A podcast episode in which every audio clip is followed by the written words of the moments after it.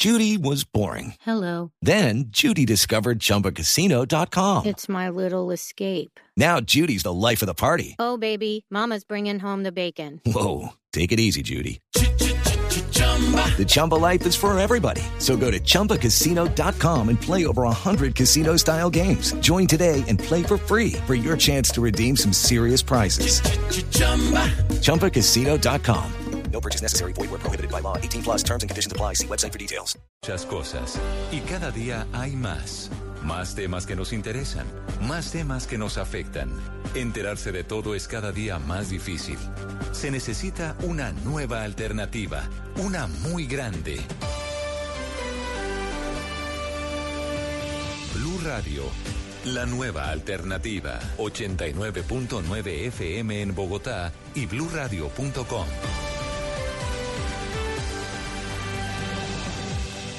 Desde este momento, Colombia está al aire. Mañanas Blue con Camila Zuluaga.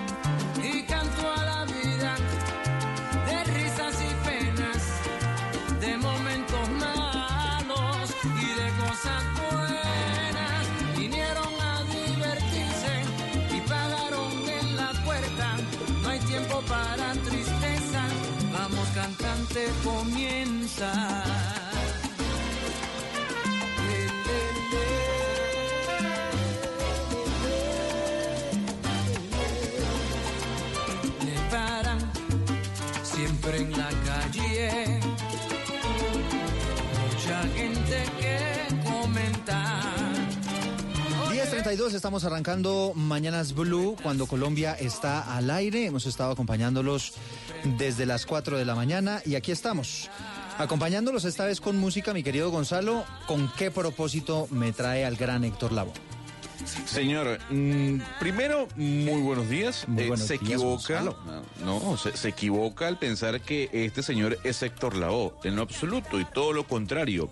Es Pero sí se parece mucho. in- Se parece mucho, don Hugo Mario. Yo sabía que iba a Y meter lo la interpretó en una pero- película de cine, por supuesto. ¿Quién también. es? ¿Quién es? Pues, pues es que Hugo Mario me dejó terminar, Hugo Mario. A ver, él, eh, a ver, le explico, don Eduardo, antes que Hugo Mario dé su, su opinión, que además es muy importante porque está en la tierra de la salsa. Aquí estamos escuchando a Marc Anthony haciendo el papel de Héctor Lavoe, parte de la banda sonora de la película que el propio Marc Anthony interpretó, en este caso, haciendo Sí la la, vi. vida del maestro de la salsa. Sí la vi, Aquí pero, está pero le quiero confesar, con Marc Anthony. Gonzalo, que me, que me despistó. Suena muy parecido. Pues para que vea, todo el soundtrack está hecho por Marc Anthony. Obviamente el soundtrack son canciones de Héctor Lavoe. Una película que de por sí es muy mala, eh, pero que el soundtrack es maravilloso y aquí una muestra de ello. Oiga, quiero, la- quiero decirle, eh, Oscar, y ya lo saludo allá en Barranquilla, quiero decirle que, que definitivamente cada vez se nota más la admiración que tiene Marc Anthony por Héctor Lavoe. Muchos gestos, ademanes en eh, tarima, eh, muchas cosas tiene de Héctor Lavoe. Eh, Marc Anthony, que sin lugar a dudas, él nunca ha negado que, que ha sido como una de las personas que lo inspiró en su vida artística. Ahora sí lo saludo, mi querido Oscar, allá en Barranquilla. Óigame, Eduardo, le envío un abrazo inmenso para usted de este Caribe nuestro tan querido, a toda la mesa, a Gonzalo, a Hugo, por supuesto, a Ana Cristina. Pero mire, le cuento lo siguiente, aquí estuvo Mar Anthony en unos carnavales de Barranquilla hace poco tiempo y le quiero contar que es una de las estrellas en serio de la música salsa, de la salsa. Porque la ciudad colapsó y en el estadio donde se presentó fue lleno total. De tal manera que si no le gustó a, a la versión a Gonzalo Lázari, pues digamos que tiene un problema severo Gonzalo Lázari, no Mar Anthony, porque se trata Pero- de uno de los ver, grandes de la salsa. Aparte Señor de que, bueno, Oscar durante Montes. mucho tiempo fue el novio de, de- de Jennifer López, ¿no? O sea, hágame El el, favor. esposo. Ah, bueno, ver, el esposo. Pero don Oscar Montes, es que hay que escuchar bien, hay que escuchar. Yo dije que la película, la película que interpreta, eh, en este caso Marc Anthony, el papel de Héctor Lavoe, que se llama El Cantante, es una película Pero fíjese que a mí esa película mala. me gustó. A mí me gustó mucho esa pues. película, ¿sabe?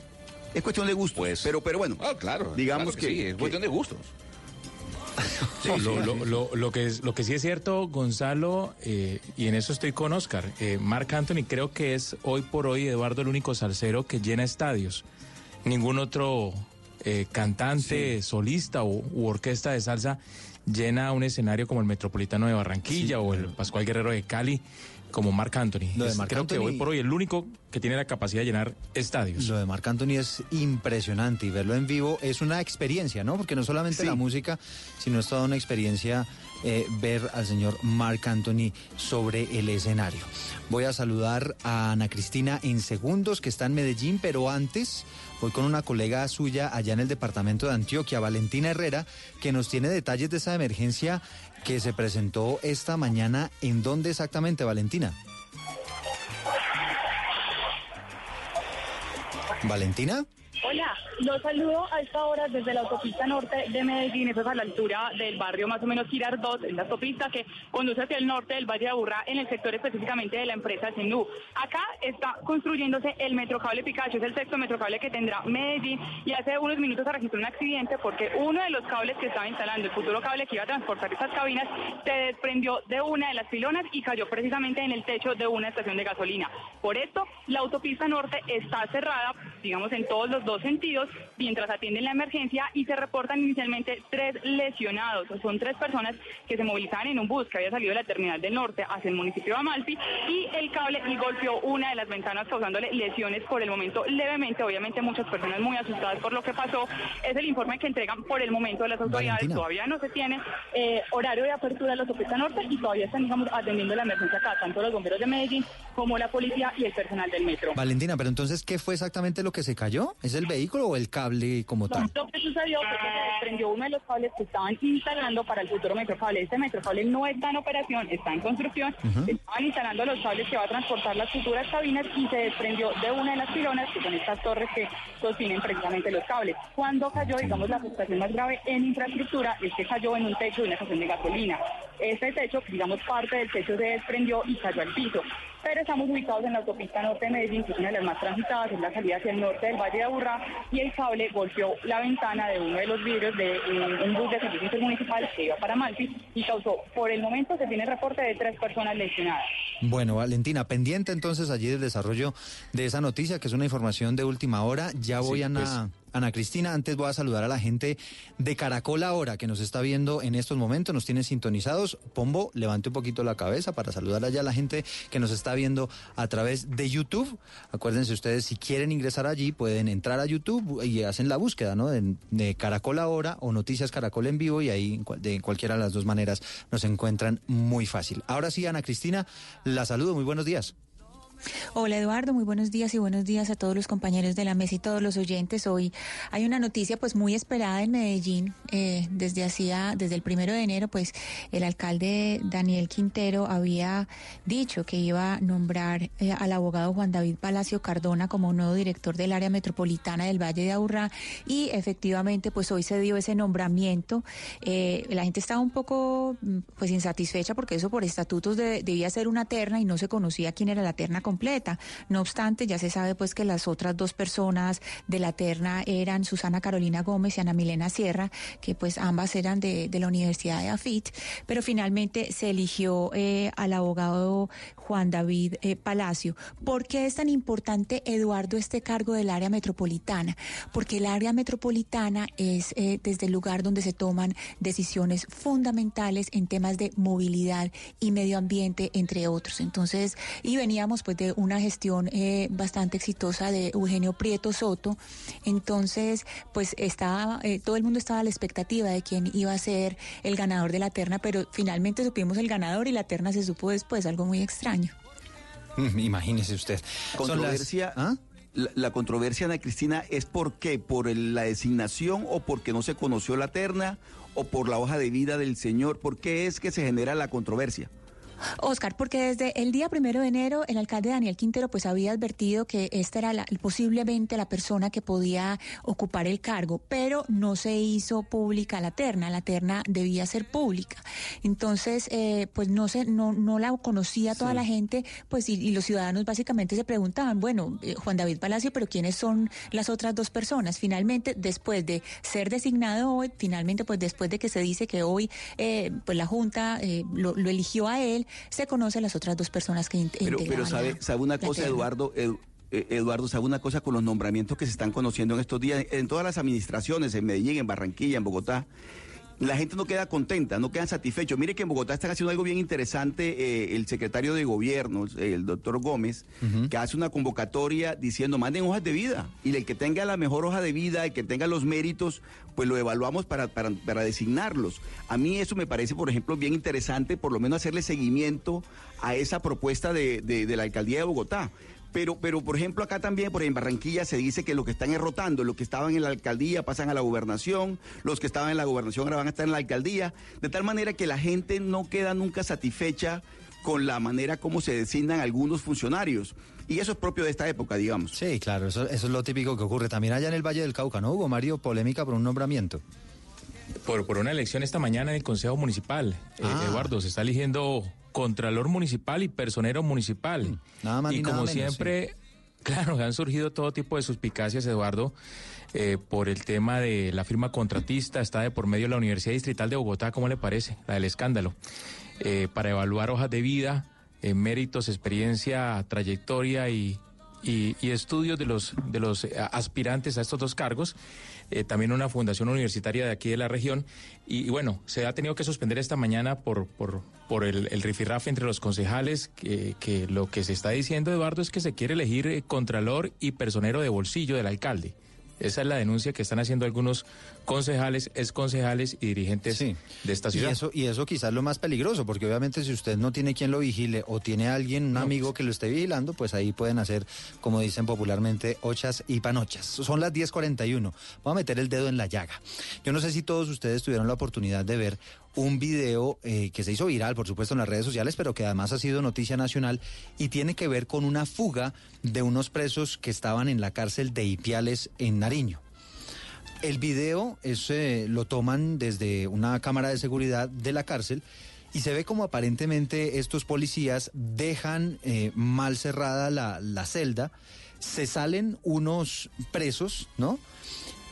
Y los policías se ve como intentan con su arma de dotación apuntarle a estas personas para retomar el control de la situación y demás. Ellos hacen caso omiso y no solamente eso, sino que terminan reduciendo a los policías, les quitan el arma y ese hecho dejó un policía muerto y otro que está en estos momentos en cuidados intensivos. O sea, no utilizaron las armas dotacionales, en este caso de fuego, seguramente por Y para, para allá voy. La noticia esta mañana es que ya recapturaron a dos que se habían ido hacia el Ecuador, dos personas de nacionalidad venezolana.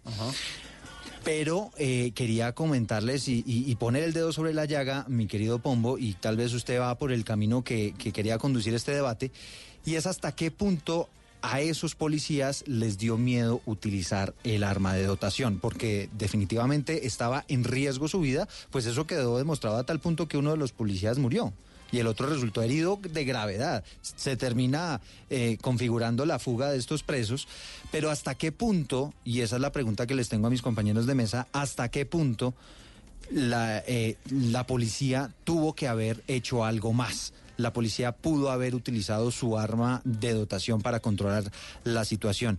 Y empiezo tal vez con usted, Ana Cristina, allá en Medellín. ¿Usted qué opina de, esa, de, esa, de ese episodio? Pues es que, a ver, Eduardo, lo primero es que el que carga un arma es porque está dispuesto a dispararla. Sí, eso es lo primero. Además, las personas Además la que alguna vez. ¿no? Pues claro, es decir, y cuando uno está en, polígono o, cu- o cualquier ejercicio de eso, lo primero que le dicen es, si usted tiene un arma es porque está dispuesto, porque no hay arma más peligrosa que la que no se dispara. Es decir, un arma que es simplemente para amenazar porque puede que el otro esté armado y lo que hace es eh, replicarle, replicarle a usted. Entonces, pues el, el arma sí está y no necesariamente se dispara para matar, sino para inhabilitar al otro. Entonces, probablemente aquí la, la pues el, el error está es en no haber usado el arma, pues para inhabilitar a la otra persona, no para matarla, pero sí por lo menos para inhabilitarla, porque sí, el que carga un arma, y más si es una autoridad que se supone que tiene la pericia y que tiene la formación para poder manejar el arma, pues debe ser por lo menos para que la persona que está poniendo en riesgo a otros, y ahí también estaba su otro compañero y todo, y los otros, y los otros eh, personas que se estaban fugando, pues por lo menos que pudiera inhabilitar a esa persona. ¿Hasta qué punto hay miedo entre las autoridades de utilizar la fuerza? De terminar metidos en un lío, de terminar investigados por la Procuraduría, por la justicia penal militar, por la justicia ordinaria. ¿Hasta qué punto eh, los policías se sienten de alguna manera con, con incapacidad de usar su armamento en episodios como este, no? Muchísimo. Eduardo, ¿se, acuerda usted que en una época se conocía, se hablaba del síndrome de la Procuraduría? El síndrome de la Procuraduría es el pánico que le produce a un funcionario, en este caso un, miembro de la fuerza pública, eh, eh, responder en estos casos, que, debería responder porque para eso está, tiene la investidura, el Estado le dio la posibilidad de hacer, de usar el arma. Eh, pero, pero, pero el, pánico de decir, bueno, aquí que aquí se va, se va a desencadenar una serie de investigaciones que va a terminar sí, seguramente costándole la carrera. Entonces, eh, las personas se abstienen de, de cumplir con su deber porque es que eso hace parte de su deber, de su obligación. En un, en un tiempo recuerdo yo que se hablaba mucho del síndrome de la Procuraduría, ahora que usted habló del Ministerio Público, porque, porque muchas veces lo que ocurre es que la persona, el funcionario público, se abstiene de actuar porque es- prevé o, o considera que de pronto esa actuación va a tener en, en un futuro eh, consecuencias en su contra. Entonces prefieren quedarse, no actuar y no, y no operar, que es lo que debería hacer. Y aquí lo grave es que además eh, le terminan quitando el arma al policía y con esa misma arma de dotaciones que le quitan la vida. Entonces, cual. Allí, allí es donde queda, por supuesto, sobre, sobre la mesa esa, esa polémica. ¿Qué hubiera pasado, doctor Pombo, si hubieran actuado los policías? Si quizá hubieran disparado, si quizá hubieran matado a alguno de los reclusos que se estaban intentando fugar en ese momento. Es absolutamente previsible, Eduardo, y con esto saludo a todos los compañeros de mesa y a los oyentes, absolutamente previsible una avalancha de investigaciones de todo tipo, particularmente disciplinarias y penales. Y también hay que decirlo, muy probablemente las consecuencias contra estos servidores públicos, porque los agentes de policía son eso, antes que nada son servidores públicos con unas características especiales, como por ejemplo que puedan tener armas de dotación, pues hubieran salido muy mal librados. Hay tres grandes consecuencias, si usted me permite resumirlas, de este tipo de casos.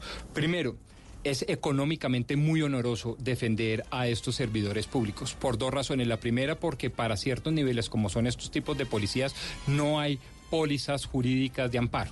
Entonces, pues a ellos les toca de su propio patrimonio contratar una cantidad de abogados que básicamente para estos casos no bajan de 100 millones de pesos por defensa. Entonces, pues obviamente los patrimonios de estos policías no son suficientes y eso es una literal confiscación. Económicamente muy oneroso, jurídicamente muy riesgoso. Las probabilidades de éxito son muy bajas porque se ha generado en la conciencia jurídica colombiana el hecho de que la proporcionalidad debe ser antes que, ta- antes que nada y primero que todo lo que rige. Y eso de la proporcionalidad era, era bueno y era sano y así se estudió en el derecho penal hace 250 años. Hoy eso ya hace agua, porque pues obviamente la proporcionalidad en esos, es- en, en esos estados, digamos, de confrontación tan directa e inmediata es imposible de medirla. Entonces, pues no, es que este señor venía con un cuchillo y el otro le zampó el policía dos o tres tiros, entonces para la cárcel va. ¿Por qué? Porque rompió el principio de proporcionalidad. Eso ya hizo agua y es un absurdo. Y tercero, y es lo que a mí más me duele, es políticamente mal visto. Estos videos que como usted lo anunció son ya virales, pues si el policía o los policías en ejercicio de sus funciones constitucionales y legales tratan de evitar la fuga, incluso utilizando legítimamente las armas de dotación, con todos los efectos que eso pudiera dar. Y con video de por medio, además. Con video por medio, eso se les arma institucionalmente un boroló Sí. y a ellos les cae todo el mundo encima. Entonces, lo más grave es Les que caerían encima el si movimiento estuviéramos en otro narrativo, país. el movimiento narrativo de que las armas no son para usarlas y pues obviamente como lo decía el gran constitucionalista colombiano Luis Carlos Achica Ponte, no hay nada más triste que un muerto armado. En- en- en, eh, se me hace a mí, Rodrigo, que la justicia en Colombia es muy garantista, pero, pero las garantías son para el infractor, más no para la autoridad. Ah, usted lo ha en resumido Estado- mejor que yo, sí, señor.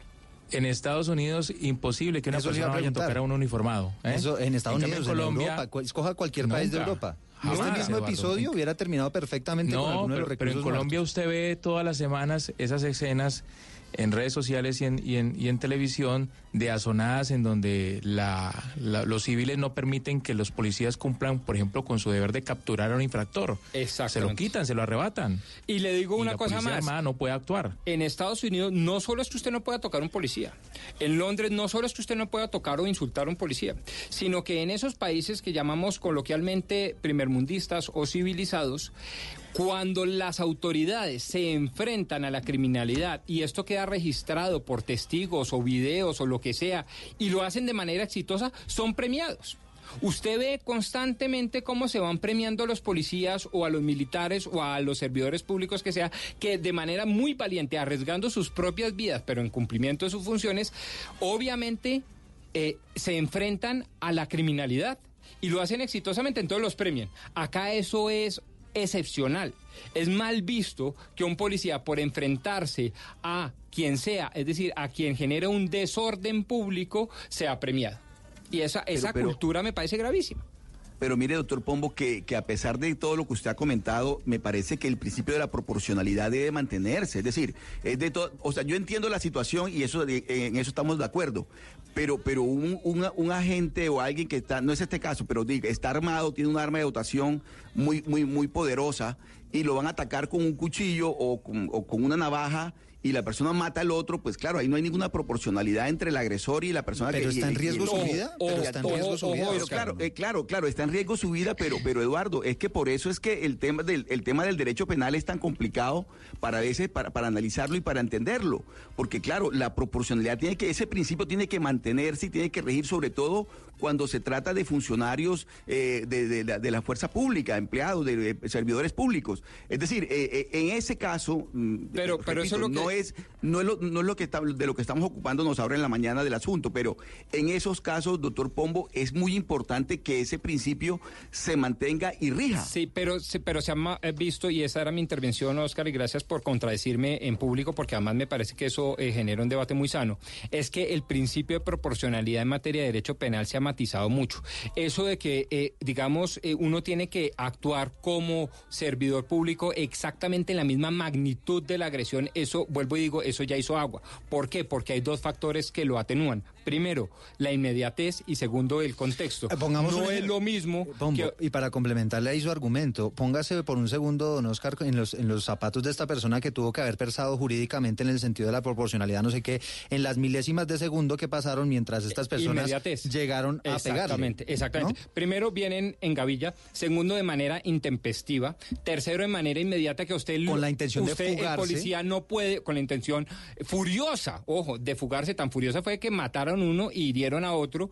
Eh, eh, entonces esa inmediatez pues lo hace usted perder, digamos, el contexto como servidor público. Usted no puede decir, venga, usted trae cuchillo, usted trae una granada, usted trae una pistola, a ver si yo puedo utilizar mi pistola o no, o solo son simplemente el bolillo o simplemente la fuerza física. Eso, vuelvo y le digo, Oscar, eso ya hizo agua. Ahora lo que hay que mirar es dentro del marco de la proporcionalidad, una proporcionalidad ajustada al contexto y a la inmediatez. Y eso hace que los servidores públicos se puedan defender penalmente Rodrigo. mucho mejor.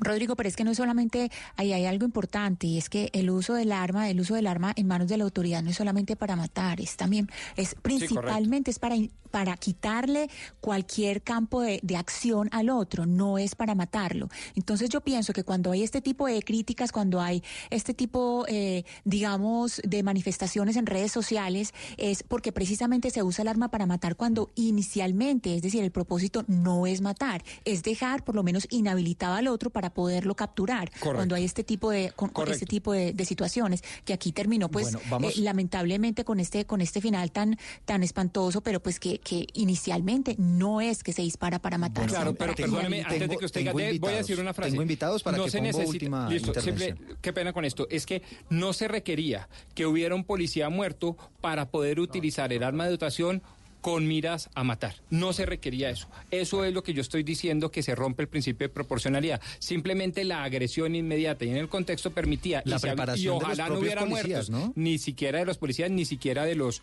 de los prófugos.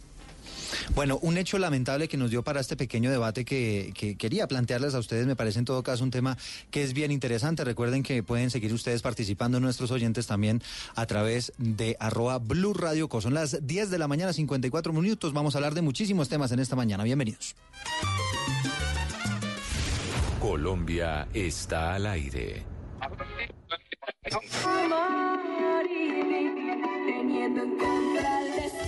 Todos están cantando la canción de Irene. Ahora es tiempo de vivirla. Amar y vivir. Teniendo en contra el destino. Gran estreno. Esta noche a las 9. Tú nos ves. Caracol TV. Nos une la misma pasión, la alegría y la emoción. Se juegan los estadios, se vive en Blue Radio. Un continente unido como una nación. Colombia y Argentina celebran la fiesta del gol. Se escucha en el barrio, en la casa, en el carro, en la esquina, en la tienda, en la cuadra. Se vive en Blue Radio, BlueRadio.com. Se juegan los estadios, se vive en Blue Radio. Tenemos la camiseta de la emoción, de la pasión. Tenemos puesta la camiseta de la información. Nos une mi selección, ver jugar la tricolor, arriba las manos, porque el fútbol ya arrancó. Ya llegó la Copa América 2020. Colombia quiere ser campeón. Ya llegó la Copa América 2020. Colombia es blue. De la interpretación de los hechos en diferentes tonos. Mañanas Blue. Mañanas Blue. Colombia está al aire.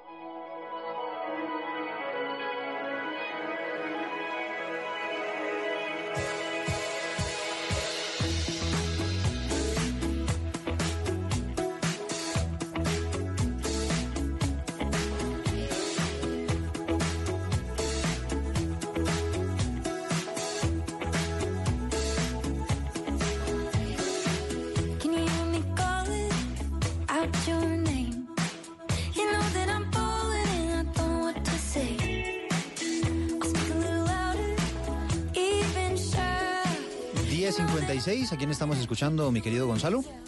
Estamos escuchando una agrupación eh, inglesa, señor eh, Eduardo, llamado Sawyer, versionando el clásico de Fleetwood Mac del año 1987. Fleetwood Mac, hay que decir que es una de las grandes agrupaciones del rock eh, durante los 70, los 80, y estamos escuchando a Stevie Nicks, que es tal vez la gran representante o cara de esta agrupación.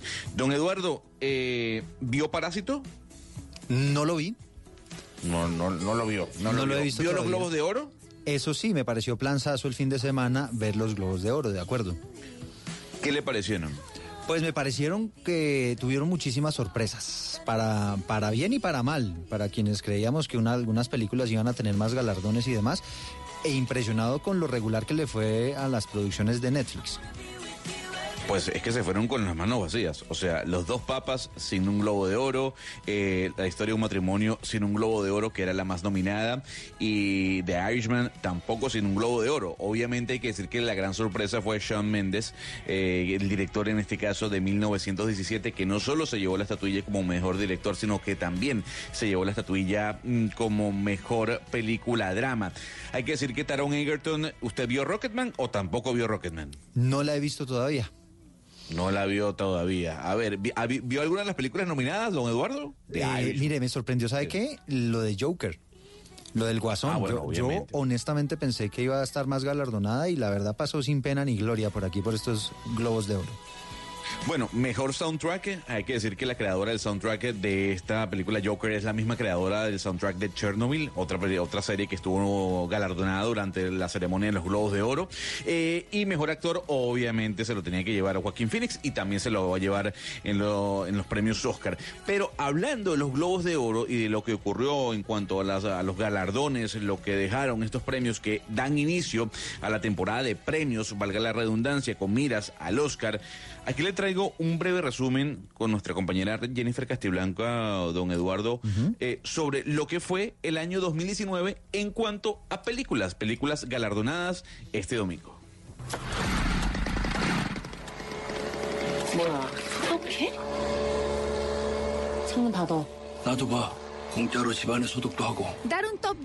único de las mejores y las peores películas no resulta ser tarea fácil.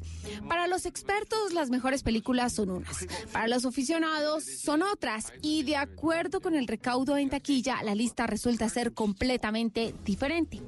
Por ejemplo, le cuento que de acuerdo con un sondeo realizado a 304 críticos en el mundo por la revista IndieWire, publicación especializada en la industria de cine, la película del 2019 sería Parásito. Esta es una cinta surcoreana ganadora de la Palma de Oro del Festival de Cannes. Se estrenará en nuestro país el próximo 9 de enero.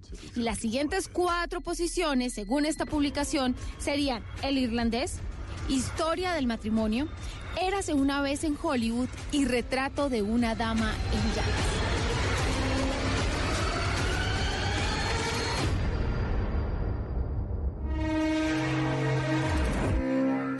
Además destacar que la película colombiana Monos entró en este gran sondeo en la categoría de mejor cinematografía.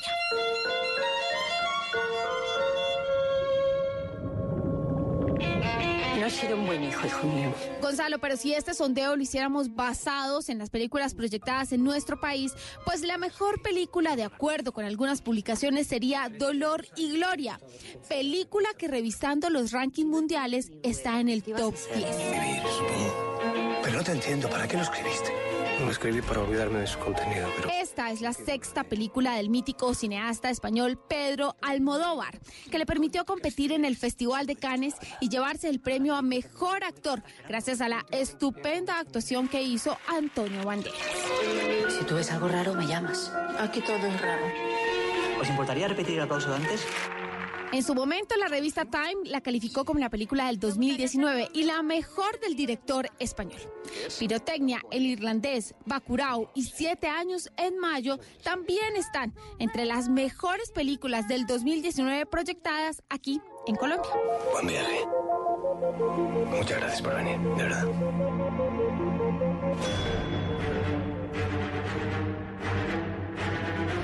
Pero como les decía, si nos remitimos a la taquilla, realmente la lista cambia de principio a fin. De acuerdo con las cifras entregadas por Cine Colombia, la película más vista en las salas de cine de nuestro país fue Avengers, con 5.917.170 espectadores desde su estreno el 25 de abril. En segundo lugar estaría Toy Story 4, que llegó a la pantalla grande el 20 de junio y acumuló un total de 5.151.398 espectadores. Le sigue El Rey León, con más de 4.600.000 espectadores. Luego va el Joker, con más de 3.200.000 espectadores. En la categoría de cine colombiano está en primer lugar El Paseo 5. Le sigue Monos, El Coco 3, El que se enamora pierde y El Sendero de la Anaconda.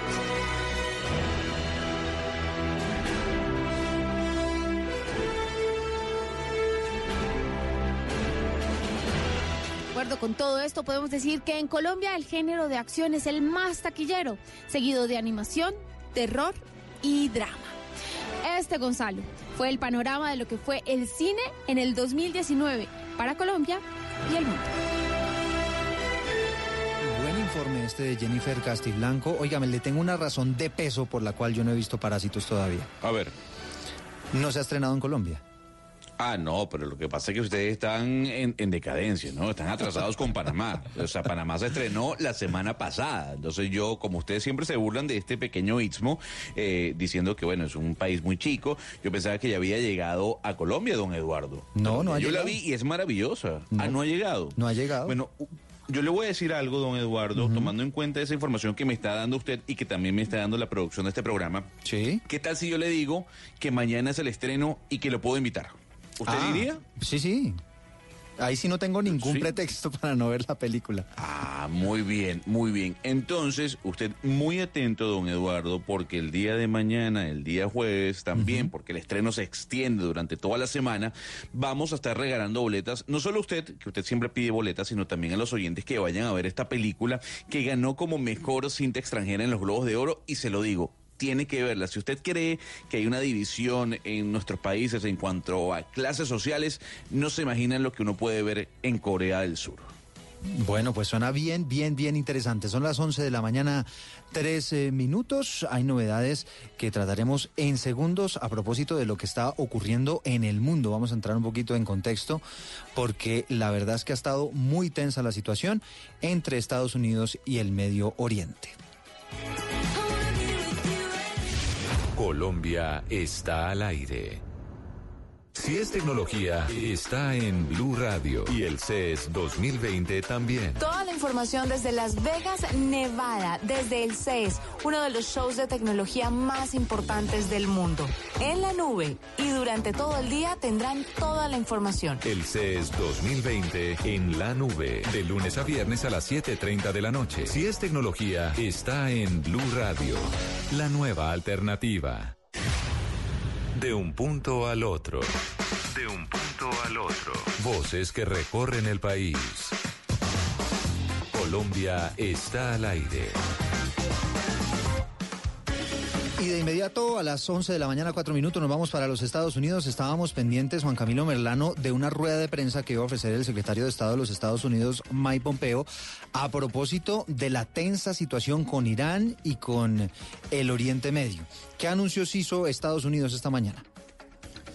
Eduardo, el secretario de Estado Mike Pompeo prácticamente salió a dar, una rueda de prensa para dar respuesta a la principal interrogante o al principal cuestionamiento que hoy se hace en torno a lo que fue el operativo por parte de Estados Unidos para, digamos, neutralizar a Qasem Soleimani. Y es sobre la legalidad de la operación teniendo en cuenta que no se notificó, la Casa Blanca no notificó oportunamente al Congreso la realización de este operativo y cuando notificó que fue un día después de realizarlo, fue a través de lo que ellos califican como una carta escueta que no entraba en mayores detalles sobre, digamos, la investigación y qué tipo de amenaza real representaba Soleimani para, el, para la seguridad nacional de Estados Unidos. Dijo Mike Pompeo que es la decisión correcta, que acertamos, que el Departamento de Defensa hizo un excelente trabajo y el presidente tenía una base legal apropiada y una decisión que encaja perfectamente en nuestra estrategia. Y dice también que todas las decisiones de Estados Unidos en el marco de este, digamos, de estas tensiones con Irán estarán enmarcadas en, en el derecho internacional humanitario. También destacando Mike Pompeo, digamos, tratando de salirle al paso estas críticas que los demócratas ahora lo que buscan es votar una resolución esta misma semana para restringir la capacidad del presidente Donald Trump de, digamos, continuar con los operativos militares con respecto a Irán. También se ha dicho, pues digamos, el cuestionamiento legal es que dicen que de acuerdo a, a algo que se llama el War Powers Act, que es la ley de poderes de guerra, el presidente de los Estados Unidos únicamente puede desplegar tropas o realizar operativos de este tipo como el visto en Irak con una previa autorización del Congreso. Pero el secretario de Estado Mike Pompeo lo que dice es que había una amenaza inminente en contra de la seguridad nacional de los Estados Unidos y que en este sentido, tipificándolo con el término de amenaza inminente, de acuerdo al artículo 2 de la Constitución de los Estados Unidos, en efecto, el presidente de los Estados Unidos puede, puede adelantar un operativo militar de este tipo. Digamos que ese es el como, como el, la aproximación legal que le da la administración Trump a, este, a esta operación que realizaron. Y también ha dicho, digamos, respondiendo un poco a las declaraciones de, de su homólogo iraní, Javad Zarif, que es el ministro de Relaciones Exteriores de Irán, que dijo que, que el señor Soleimani se encontraba en Irak realizando una operación diplomática, dijo que ese cuento no se lo cree absolutamente nadie, que si realmente el mundo creía que justamente coincidiendo con la toma de, una, de la Embajada de Estados Unidos en Irak, Soleimani iba a estar en suelo iraquí realizando una operación de paz. Dijo que prácticamente era un chiste, que ellos saben y que tienen claro que no está realizando ningún tipo de operación de paz y que los Estados Unidos responderá oportunamente a cualquier intento de ataque. Oiga, y es que Juan Camilo, ¿tiene información Estados Unidos de que este hombre Soleimani, por ejemplo, fue quien ordenó, dio directamente la orden? Para atacar, ¿se acuerda usted de los pozos de Arabia Saudita? Unos ataques que generaron una escalada en el precio efectuados del por las por, Sí, efectuados supuestamente por las milicias hutíes en Yemen, con, supuestamente también, con el auspicio de, de, de, la República Islámica de Irán, con armas iraníes, que fue lo que se comprobó en su momento. Pero también, sí, también dice el secretario de Estado Mike Pompeo que hemos, esto, esto han sido como, como la se, han venido reuniendo varios hechos, los cuales derivaron en, esta decisión por parte de la administración Trump. Otro fue el asesinato de un ciudadano americano, un contratista, el pasado 27 de, de diciembre, que también dice el secretario de Estado Mike Pompeo, este señor Qasem Soleimani tenía responsabilidad directa en dicho en dicho atentado. Exactamente, y por ejemplo tenemos el caso de los ataques en la embajada de Estados Unidos en Bagdad, también atribuidas a- al liderazgo de este hombre, del general Soleimani. Y quiero decirle, Juan Camilo, que quedé absolutamente aterrado con las imágenes que están llegando y que llegaron a lo largo de todo este fin de semana desde Irak y desde Irán de la cantidad de gente que apoya a este hombre Soleimani, ¿no? Eh, llenó totalmente las calles. De hecho, la noticia esta mañana fue que hubo una estampida, estampida. por la cantidad de gente que acudió a sus funerales. Murieron 34 personas. Imagínese usted la magnitud de la cantidad de personas. Es que las imágenes, la verdad, eh, Juan Camilo, son impresionantes. Así que estamos muy pendientes. Esa fue la última noticia que hay con relación a este asunto. Pero Gonzalo y nuestros compañeros aquí en Mañanas Blue nos han preparado el siguiente eh, informe para que ustedes entren en contexto con relación a lo último que ha ocurrido entre Estados Unidos e Irán y por qué estamos hablando de tensiones en el mundo. Bueno, Gonzalo, hablar de la relación de Irán y Estados Unidos es irnos a años de historia. Y tal vez hoy el foco no es ese precisamente. Sí, Jennifer, y es que alguna gente piensa que estamos cerca de un conflicto bélico de alta escala en Medio Oriente, o lo que podría ser pues el inicio de una nueva guerra mundial. Seguro, Sebastián. Muchos se preguntan cómo llegamos a este punto. Bueno, hace una semana lo que pasó Jennifer fue que un contratista norteamericano murió en un ataque con cohetes contra una base americana que estaba pues situada en Irak. El ataque fue realizado por las milicias chiitas iraquíes pues que están respaldadas por la Guardia Revolucionaria iraní. Bueno, pues en represalia a ese ataque, las fuerzas estadounidenses llevaron a cabo bombardeos en Irak contra instalaciones vinculadas a la milicia respaldada por Irán.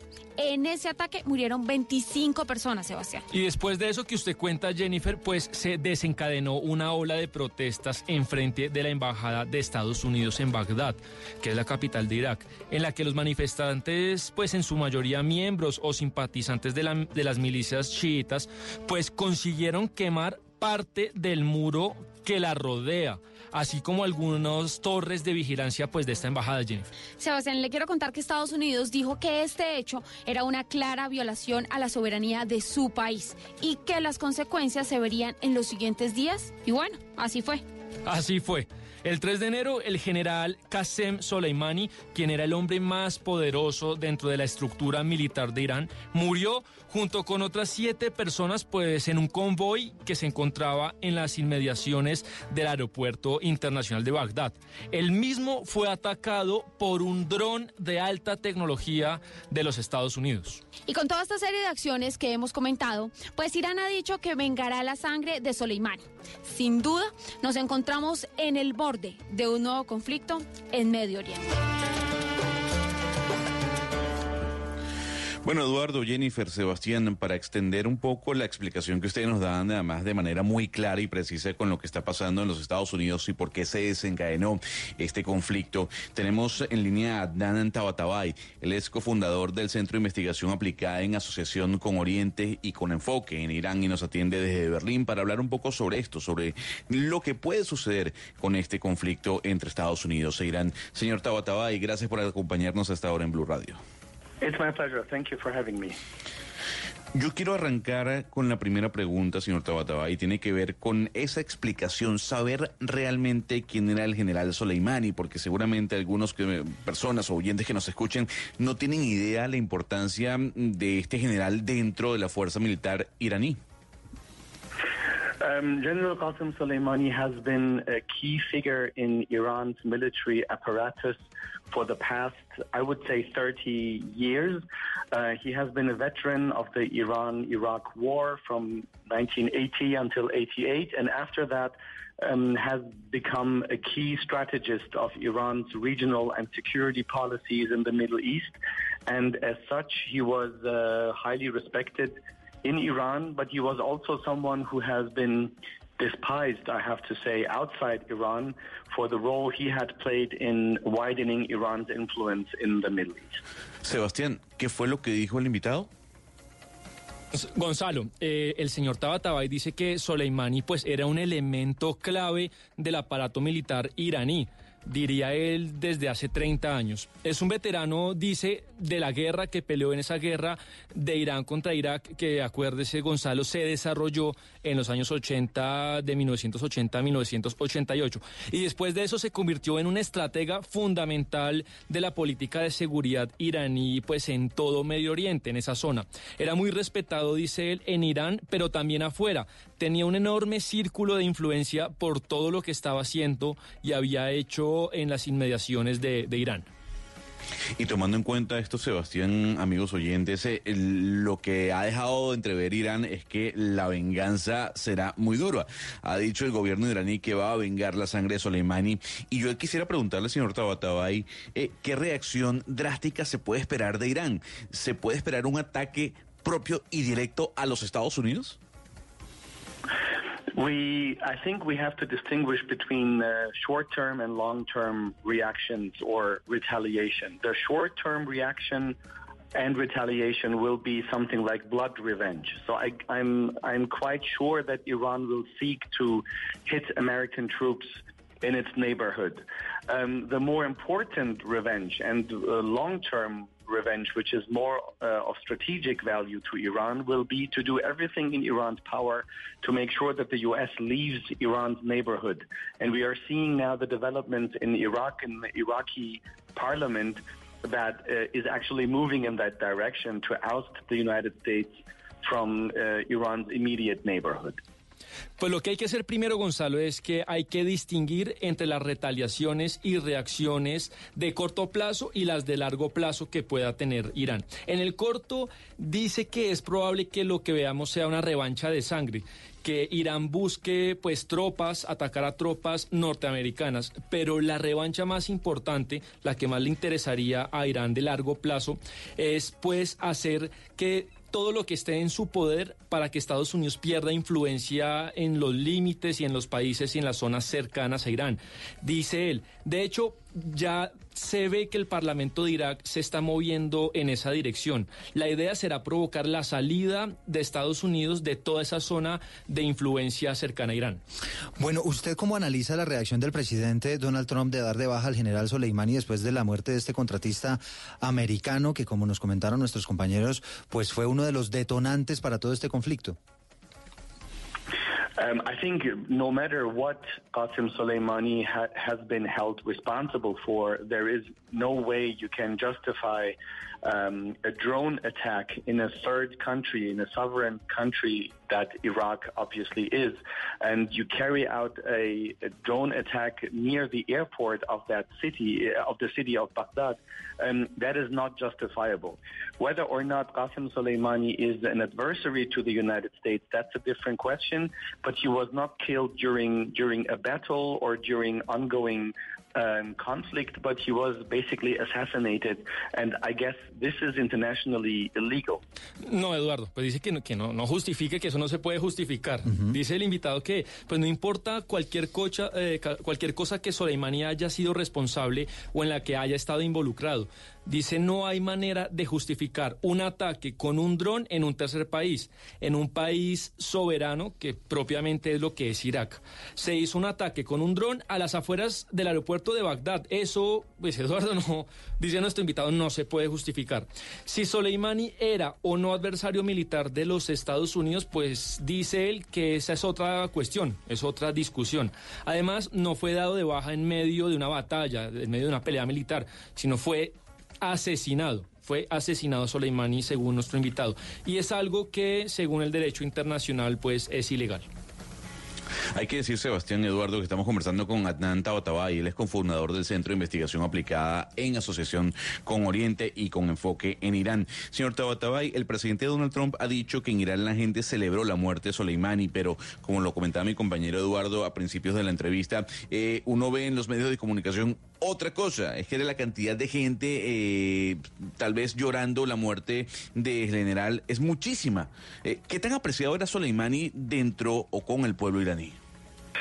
Look, if we see at TV of uh, the different ceremonies that were held in different cities of Iran, we we didn't just see tens or hundreds of thousands of people. We actually saw millions, millions that came into the street to to honor Qasem Soleimani. And it is important uh, for me to highlight that while he was really respected for being a person that kept war away from Iranian territory and uh, who helped ousting ISIS and Al Qaeda in Iraq to a certain extent.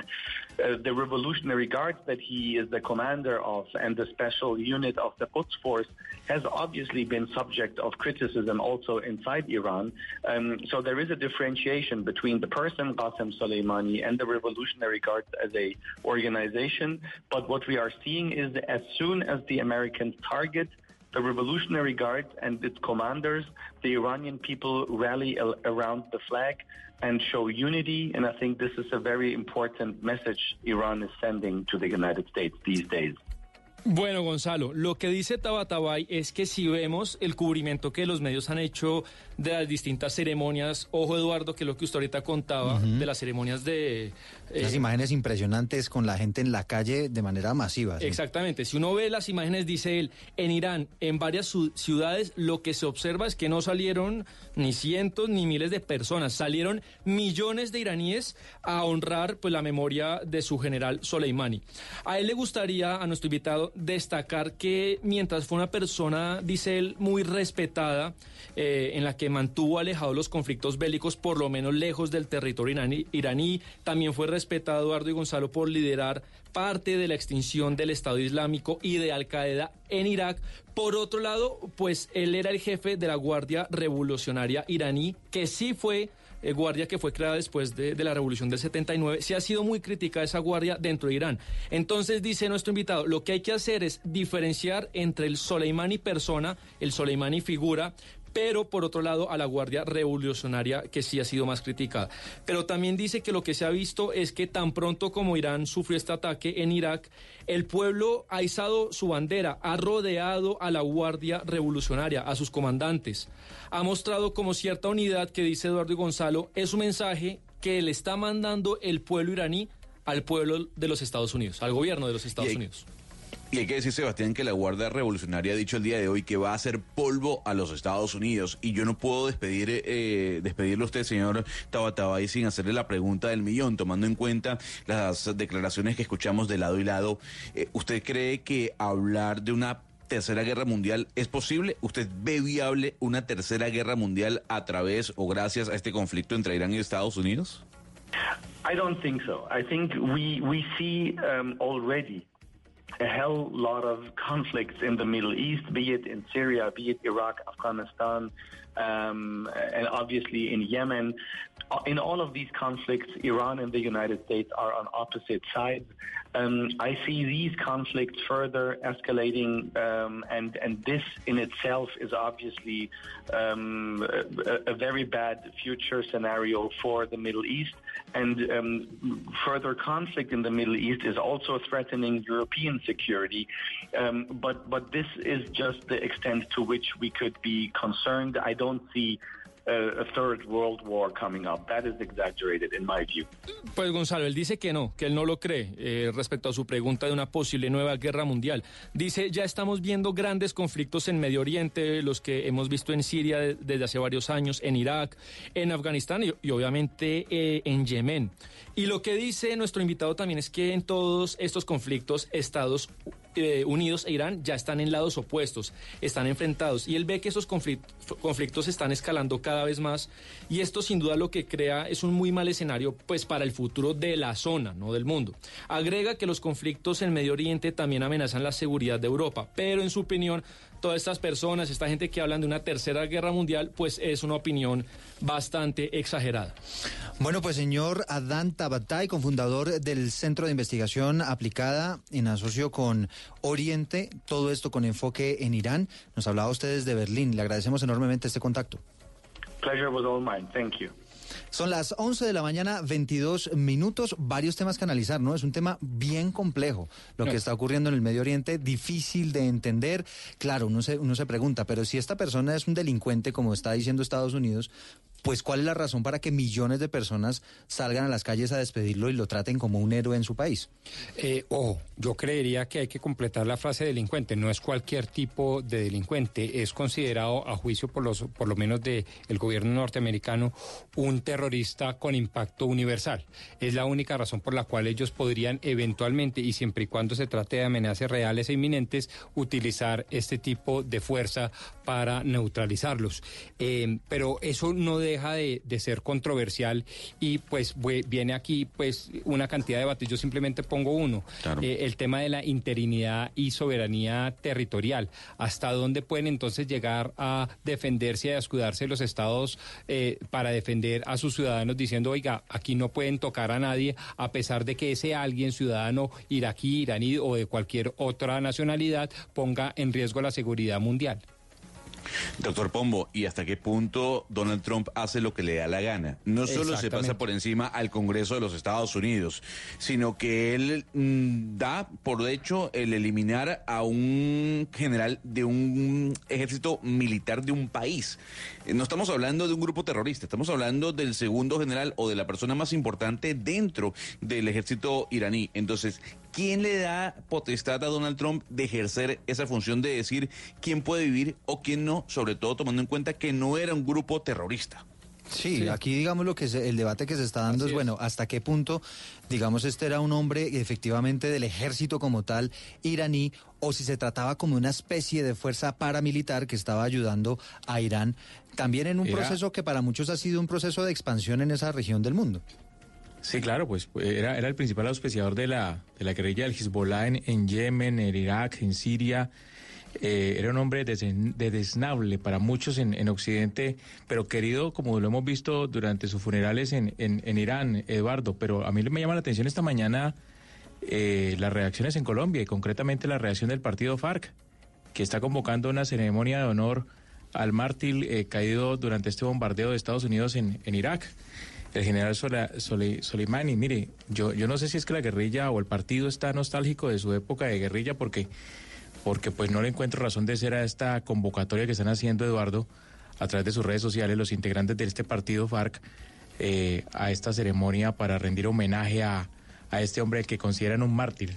Pues ¿Cómo es que hace, parece? hace todo Hugo Mario, sentido. es que aquí es, aquí es muy delicado algo. Primero que estamos viendo todo con una perspectiva inmediatista, es decir, como si es algo que hubiera ocurrido, que estamos hablando de un hecho y solamente ese hecho de coyuntura. Esto tiene una historia por detrás muchísimo más larga. Y en segundo lugar, lo estamos viendo desde una perspectiva absolutamente occidental, que es lo que nos están haciendo ver los medios. Y yo creo que es eh, preciso hacer un estudio más, eh, más delicado de la situación desde unas eh, perspectivas distintas, no solamente como lo están haciendo querer eh, ver los medios occidentales. Y por otra parte, las, las manifestaciones de hoy, Gonzalo, no solamente se puede ver que sea como, como un luto o un duelo por la muerte de una persona, sino por el símbolo de lo que, de lo que eso significa, porque es que es, es una muestra máxima de intervencionismo. Entonces, eh, esas muestras masivas no solamente obedecen a un duelo o un luto. Es posible que de esas personas no a todo el mundo le, le importe tanto el personaje, sino la protesta ante un intervencionismo de ese tamaño. Y es como enviar un mensaje también de respaldo a Irán y es decirle, bueno, señor, si usted necesita hacer lo que sea contra Estados Unidos, aquí estamos, lo respaldamos. Son las 11 de la mañana, 26 minutos. No se muevan, les tenemos invitados bien especiales aquí en Mañanas Blue. Colombia está al aire.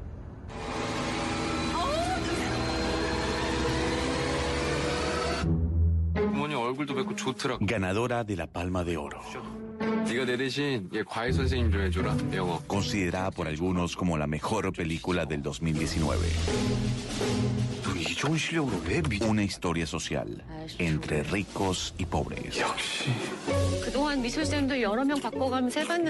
Este 8 de enero, Mañanas Blue, cuando Colombia está al aire, estará entregando boletas para el estreno en Colombia de Parásito.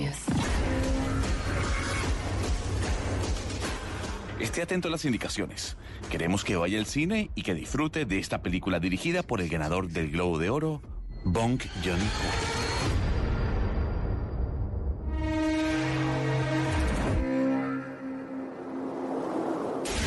Colombia está al aire.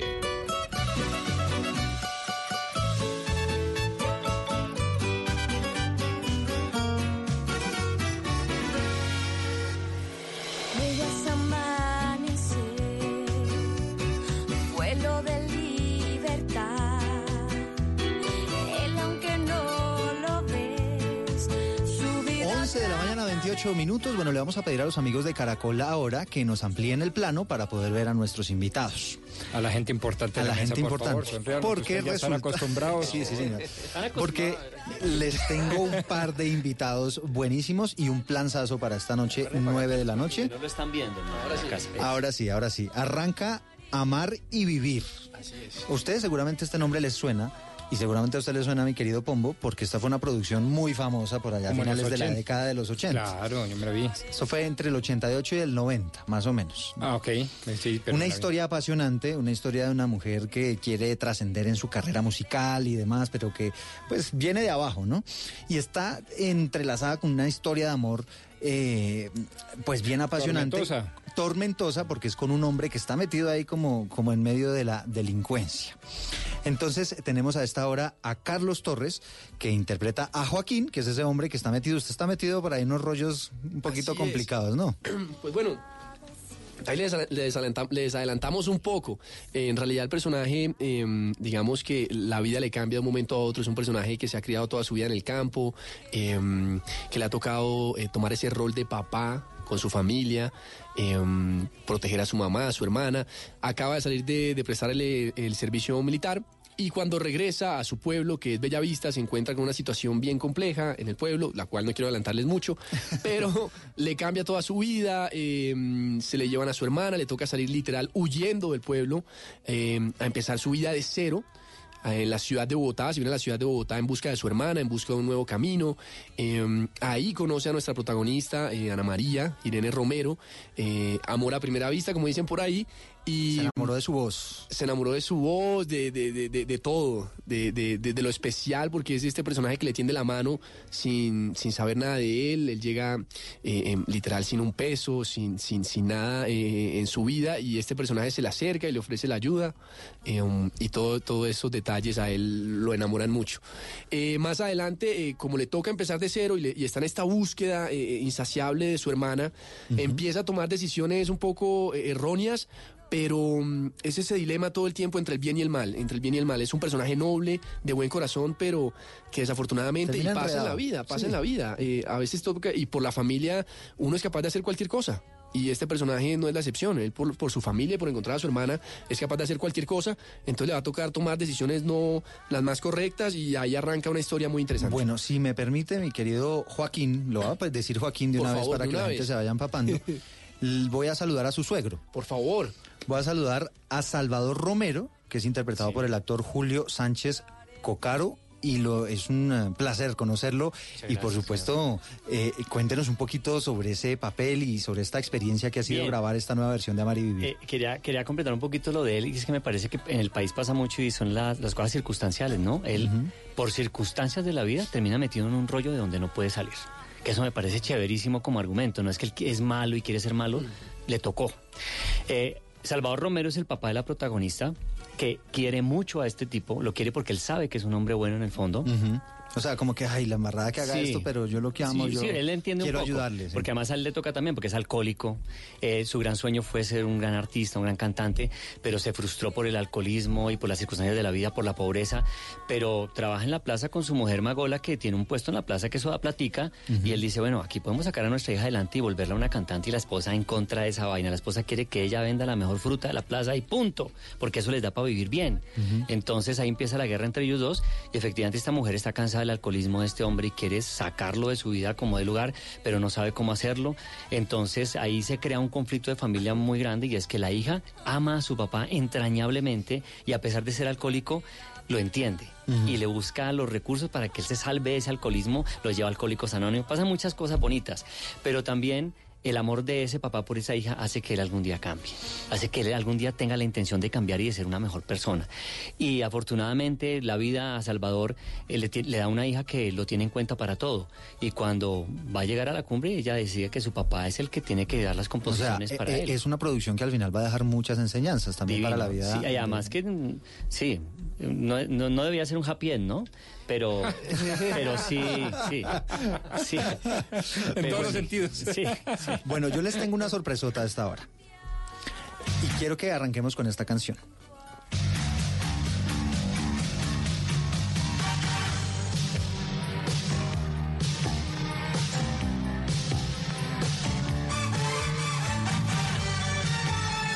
Es una versión de los 80. Si usted se acuerda de esa canción, encienda las alarmas. No, no, porque tú no la viste. No, no, a mí no me tocó. la viste, tranquilo, no, tocó, te no me preocupes. tocó. a mí me tocó. Eh, claro, el país se paralizaba. Claro. Es, eh, cuando sonaba eh, este cabezote, Sí. porque en esa época los cabezotes eran importantísimos en las novelas, que eran los que llevaban a la gente a ver la novela. Hoy en día se muestra el cabezote en el primer capítulo y nunca más. Eh, cuando se oía esto, el- la ciudad se desocupaba.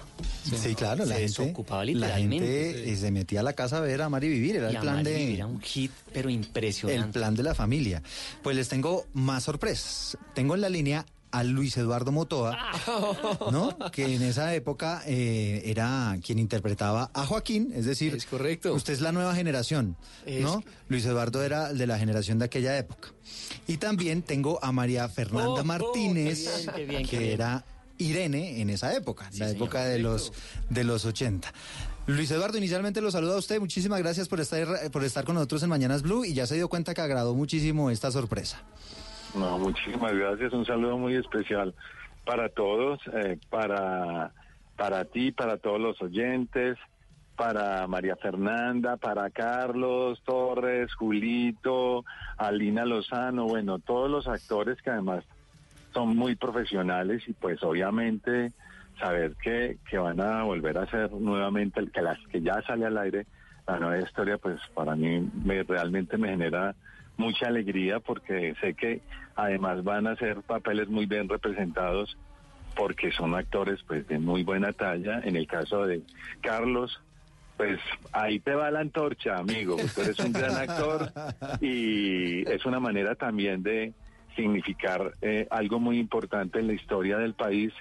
Y pues eso es un clásico de la televisión colombiana y qué bueno además que le den todo un giro y una manera de contar una historia desde esta generación y tú que eres de los jóvenes que entre otras cosas es de la misma escuela de padres con gracias a ese productor Malcolm Aponte que fue el que produjo la serie. Y qué bueno que llegó también en esa generación. Y Julito por Dios tu padre Jaime eh, eh, Julio Sánchez perdón pa- padre y pues todos los demás y Alina y todo el elenco que está ahí que van a hacer una historia yo estoy seguro absolutamente maravillosa. Estaré atento sé que que les- y les deseo de verdad la mejor de las suertes, una bendición aquí desde esta primera versión. Ustedes van a hacer otra mejor igual. Yo estoy, yo estoy seguro que van a hacer un producto muy bello y de mucha calidad porque de eso se trata, que son actores colombianos y es un producto colombiano que habla muy bien de nuestro país. Bueno, Luis Eduardo, aquí lo, lo recordamos también a usted con mucho cariño. Y María Fernanda Martínez, le va a decir Irene también, pero Irene la clásica, si le parece. Ay, ve, te voy a decir una cosa.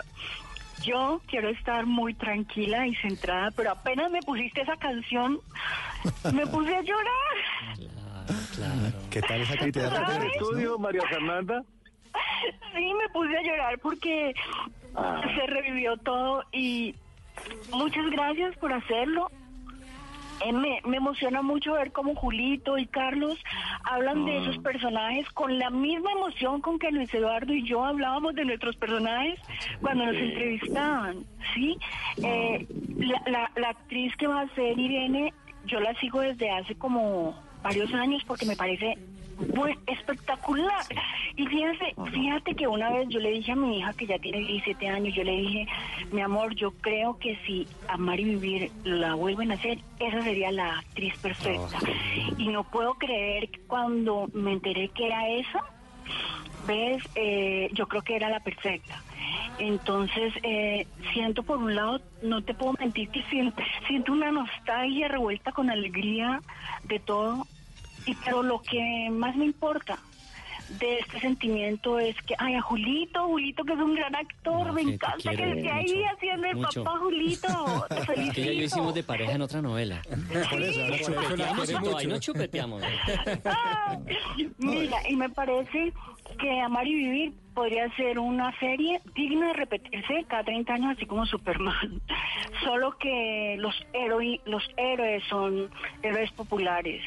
Y me parece importante para el país que se vea reflejado y actualizado en esos personajes tan cotidianos, como decía Julito, donde no se trata de si es bueno, si es malo, sino por qué una persona llega a comportarse de una manera o llega a comportarse de otra y que la sociedad se vea reflejada. En el caso de Irene, es que estoy hablando sin parar, debe ser que estoy nerviosa. No, estamos en nada. Se llama emoción. encanta oírte, además. Ay, gracias. No se preocupe que ahora la va a poner a cantar. Dios mío. En el caso de Irene, mira esta mujer que, como, como lo digo en la obra que estoy haciendo, en Las Mujeres que Soy, que es una mujer que me enseñó, que me enseñó a ser libre, ese personaje, y a- eh, porque es un, un personaje que no tenía pecado, no tenía culpa, no tenía nada que la detuviera, ¿ves? Y, y es importante que las mujeres veamos otras mujeres que nos digan Juepucha, hay que conseguir eh, los sueños, hay que, desde donde a uno le toque, y ser profesional y ser mamá al mismo tiempo, y ser esposa al mismo tiempo, y salir a luchar y salir a vender en la, en, en el- en la plaza. O sea, esos personajes tan cotidianos. María Fernanda, discúlpame, te hago un incito. Ser, ser Dale, dale. colombiano. Y, a- y adjunto a lo que tú estás diciendo, uno de los logros de, de esa historia, porque a nivel antropológico tuvo un trabajo de investigación muy importante desde la escritura con Carlos Duplat y Germán Escayón, que conocen muy bien este país a nivel Sí. sociológico. Y, y- y detrás de eso hay un contenido que va más allá del ser luchador, es el espíritu del colombiano, porque nosotros somos un país mm, completamente campesino. Y obviamente hay un sistema de valores que en algunos casos han estado trastocados, eh, pero lo más importante aquí es que es reivindicar al ser humano y fíjense, dentro de la historia, como se consiguió originalmente, y yo soy un gran creyente de eso y sé que lo van a lograr plasmar a través de los intérpretes y, y del tema de la producción, es mostrar eh, la capacidad del rebusque, eh, que eh, la capacidad de construir y hacer un país que en medio de todo este proceso a propósito de la paz, que se habla y que a veces hay unos enemigos de eso porque tienen intereses particulares, pero este es un ser cotidiano colombiano, una pareja, un matrimonio, una familia colombiana que por distintos caminos, lo más bello de la historia es que muestran cómo se puede llegar al mi- con el mismo resultado, solo que a veces haciendo no sacrificios, sino esforzándose más. Yo creo que es como parte de lo que sucede Y dentro del también, y, espíritu. y esa también es como la retratando la, esencia. como la creatividad del colombiano, toda esa idiosincrasia Claro, y del que, colombiano que que la es tiene una importante. cosa linda y es que todo se hace por amor. Todo se hace por amor. ahí- Por a- por amor al Es que otro. si no tiene romance, no tiene romance. Pero en el caso tuyo, Joaquín, por amor No. a tu hermana, por ejemplo, es que es el Sí, amor de la familia, claro. el amor de los hermanos, el amor de todo, ¿me entiendes? Les quería hacer una pregunta eh, y ya que tenemos a, a Luis Eduardo Motoa y a María Fernanda Martínez, ¿la historia va a cambiar o es una historia muy parecida a la que vimos en la década de los 80? La historia está tan bien escrita como lo dijo eh, Motoita ahorita, que es así, que la historia es la misma. va a ser Solamente que se traslada en dos momentos históricos distintos y tiene eh, o- elementos diferentes. Por ejemplo, no había celular en esa época, no había internet, no- otras ¿Cómo cosas no? distintas. Ya teníamos celular, Julito, el ¿Tú ya tenías? Yo no tenía todavía. ¿Usted ya tenía no celular en esa época? Estaba pensando en con la gente. Creo que el personaje ese que hace Julito, el del papá, es el único que cambia, por lo que estabas contando ahora. Sí. Porque en la historia original mm, el papá se muere por alcohólico Sí, y creo que Iván, aquí sigue Iván hasta el final. ¿no? Aquí Ajá. sigue Y aquí y Chacho, canta, Chacho aquí es canta. Chacha también, ¿no? Ay, bueno. Chacho, Chacho, Chacho sí. cambia y es Chacha, es una, es es una mujer que lo hace la- muy bien. Sí, la que va a interpretar a- al famoso Chacho, sí. Bueno, pero no vayan a lo mucho más la historia. ¿Quién va, quién va a interpretar al chacho que no sé? Chacha, E- Es una mujer ahora, llama Ah, sí, sí, Juana. sí, sí, sí, me habían dicho. Juana del Ajá. Río. Juana del. Río, que es una actriz brutal. Sí, Ay, está qué bien. increíble, está increíble. Bueno, pues allí tienen eh, María Fernanda. Para, para despedirnos, ¿nos va a cantar un poquito? Sí. Claro. Yo sí quiero, pero si me sale la voz temblando, Bueno, ya me entenderán, Bueno, ¿no? pero usted me dice qué necesita, qué, qué necesita. ¿Le, le ponemos la música de fondo? ¿Qué hacemos? No, así no vas, así, Así no nomás. vas. Bueno. Sí, bueno. ay. Uno, dos, tres y se lanzó. Bueno. bueno, es amanecer, vuelo de libertad, él aunque no lo es, su vida trata de cambiar, amar y vivir teniendo en contra el destino. Amar y vivir sin encontrar el camino. Bueno, ahí. Sigue cantando igual de lindo, mi señorita. Bellísimo. Y, y de verdad que lo transporta uno a otra época. Ahora, la canción de ahora viene más como de la era nuestra, ¿no? Sí, Es música popular. el música popular que ¿Cómo está así que también. la era nuestra? A ver, No, no, no. aclaremos. Quiero decir- Tú eres de otra era, perdóname, te lo digo de una vez. Ahora, Otro Luis género Eduardo. musical. Luis Eduardo, mira. pasado 30 añitos. Cuéntame, cuéntame, cuéntame. Julio, Julio Sánchez, que lo tenemos aquí al lado, pasó de ser el galán a ser el suegro. Entonces, pues así van pasando los años, eso no tiene remedio. ¿Y su merced de qué eh, generación es? Yo soy De una los- degeneración. Sí. O sea, él es Nemo, o sea, o No, sea, ¿de qué es de- estamos hablando, hermano? De una, de, de una degeneración. De, de la No, degeneración. no, no, mentiras. Mire, ¿sabe qué es lo más bonito de esto? Y yo sé que, pues, me imagino que ya están como de, de salida del aire. Es de verdad felicitar a los actores, desearles la mejor de las suertes.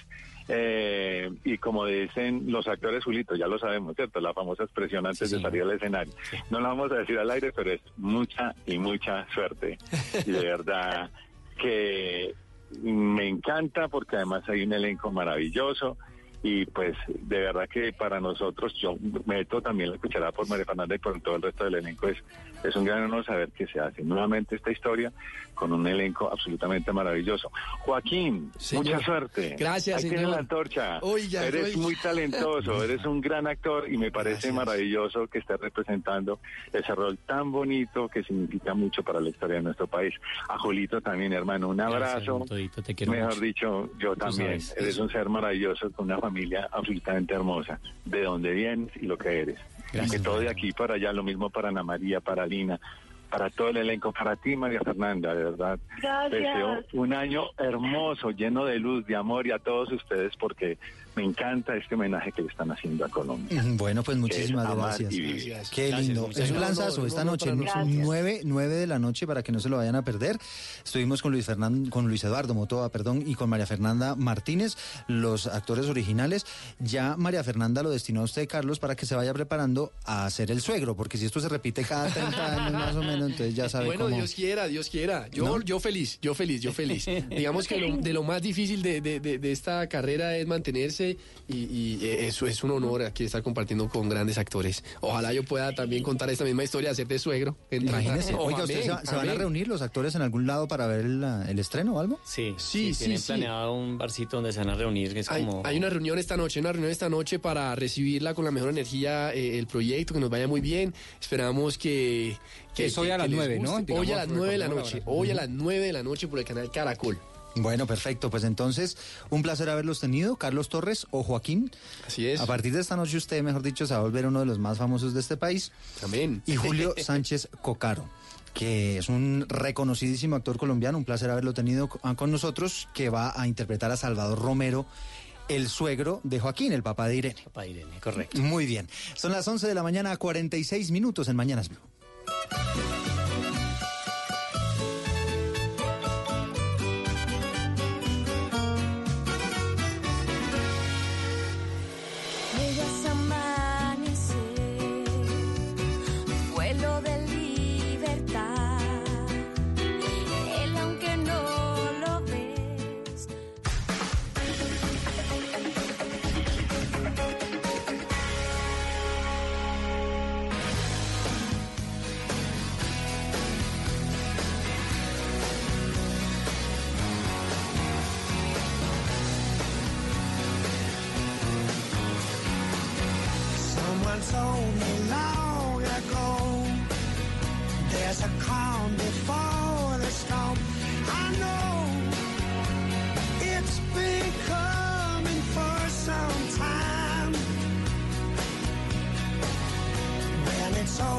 So they say it'll rain a sunny day.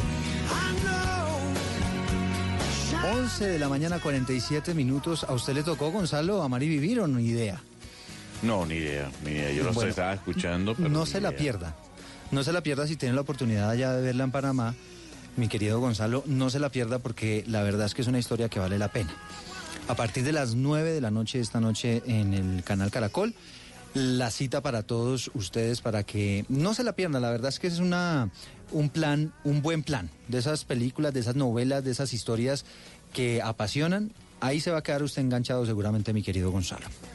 Espero que llegue entonces don Eduardo a Caracol Internacional, que es la señal que yo puedo ver acá desde Panamá y que muchas personas ven aquí desde el pequeño Istmo. Señor Eduardo, eh, le tengo a Rod Stewart haciendo un- una versión del clásico de 1970 de Creedence Clearwater mm, llamada Have You Ever Seen the Rain? Le voy a hacer una pregunta muy sencilla. Es una pregunta muy simple y sencilla. Y si le quiere responder, buenísimo. Si no, también. Ah, bueno. ¿Usted cree que utilizar medias durante la relación sexual estimula a las personas, sí o no? Pero las estimula para mal. Las ¿Usted desestimula. odia las medias? ¿Usted odia las medias en las relaciones sexuales? Sí, sí, las desestimula, creo yo. Sí, señor. Bueno, ahora no sé. No sé usted qué medias está hablando, ¿no?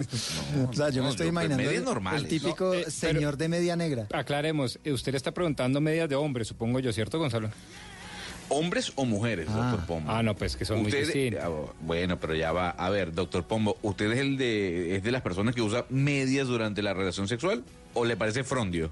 Eh, hombre, voy a decir una cosa, pues no las uso, pero las usé porque me da mucho frío y además no solo de medias, sino que además termino y doy las gracias. No, ¿usted se imagina la misma escena que yo, Gonzalo? ¿No? O sea, este Sí, es sí. un nivel abuelo Acá- muy bravo, sí. Exactamente, pero déjeme decirle que ese tema del frío va mm, relacionado con un estudio que le tengo, don Eduardo, A ver. Eh, de la, univers- la Universidad de Groningen, en Alemania. Hizo un estudio sobre el tema de las medias en hombres y mujeres. Y dicen lo siguiente, el uso de las medias en las relaciones sexuales elevó el número, en este caso, de orgasmos placenteros en las mujeres. A ver, ¿qué hicieron? Agarraron a una gran cantidad de parejas, las parejas tuvieron relaciones sexuales sin medias, y en esas relaciones sexuales eh, el 50% de las mujeres alcanzaba el orgasmo. ¿Qué pasa? Cuando hay media ya de por medio, el número aumenta. O sea, el 80% de las mujeres lograban, en este caso, el orgasmo. Y gran parte de esto se debe al frío de los pies. Las mujeres se incomodaban porque ellas tuviesen fríos o porque los pies de su esposo, marido, novio estuviesen fríos y chocaban con su piel. ¿Le convence o no le convence? Oiga, no sé, pero en todo caso me parece bien interesante la teoría, que es la misma teoría de Pombo. O sea, usted básicamente le pegó a lo que era, el tema del frío. Acudir a los instintos para Ahora, tener un buen desempeño. Bueno, pues estamos hablando ob- obviamente aquí del caso de Bogotá, del centro del país donde hay temperaturas frías, porque Ah, pues, imagínese claro. usted, usted en medias no, en pues, Cartagena, claro, en no. las mismas, ¿no? Eso ahí, ni ahí cachaco. cambia la cosa, ni cachaco, sí, ni cachaco.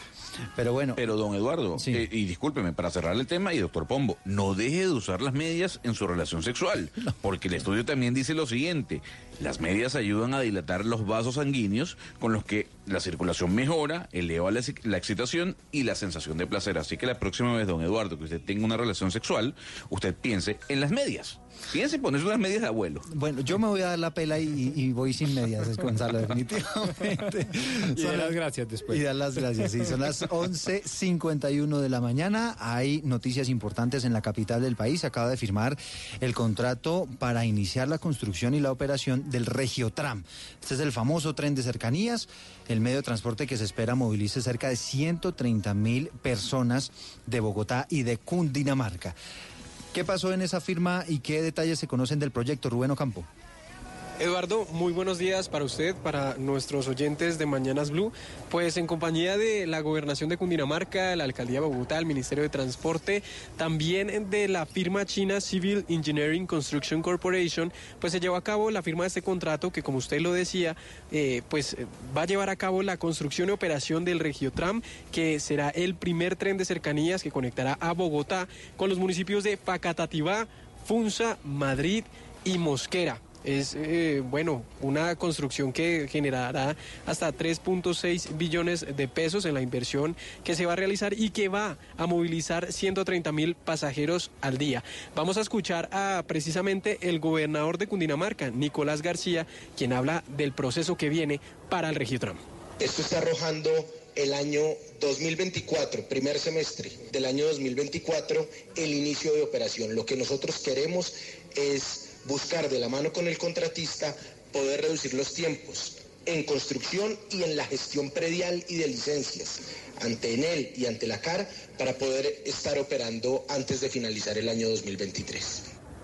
Eduardo, lo que ha dicho también el gobernador y la alcaldesa de Bogotá es que lo que se está analizando, lo que se va a comenzar a analizar es esa articulación que van a tener los sistemas de transporte integrado de la ciudad de Bogotá con este nuevo sistema que, como escuchamos, entraría a operar en el primer semestre del año 2023. 2023, es decir, aproximadamente en dos años más o menos estaría rodando el Regio Tram.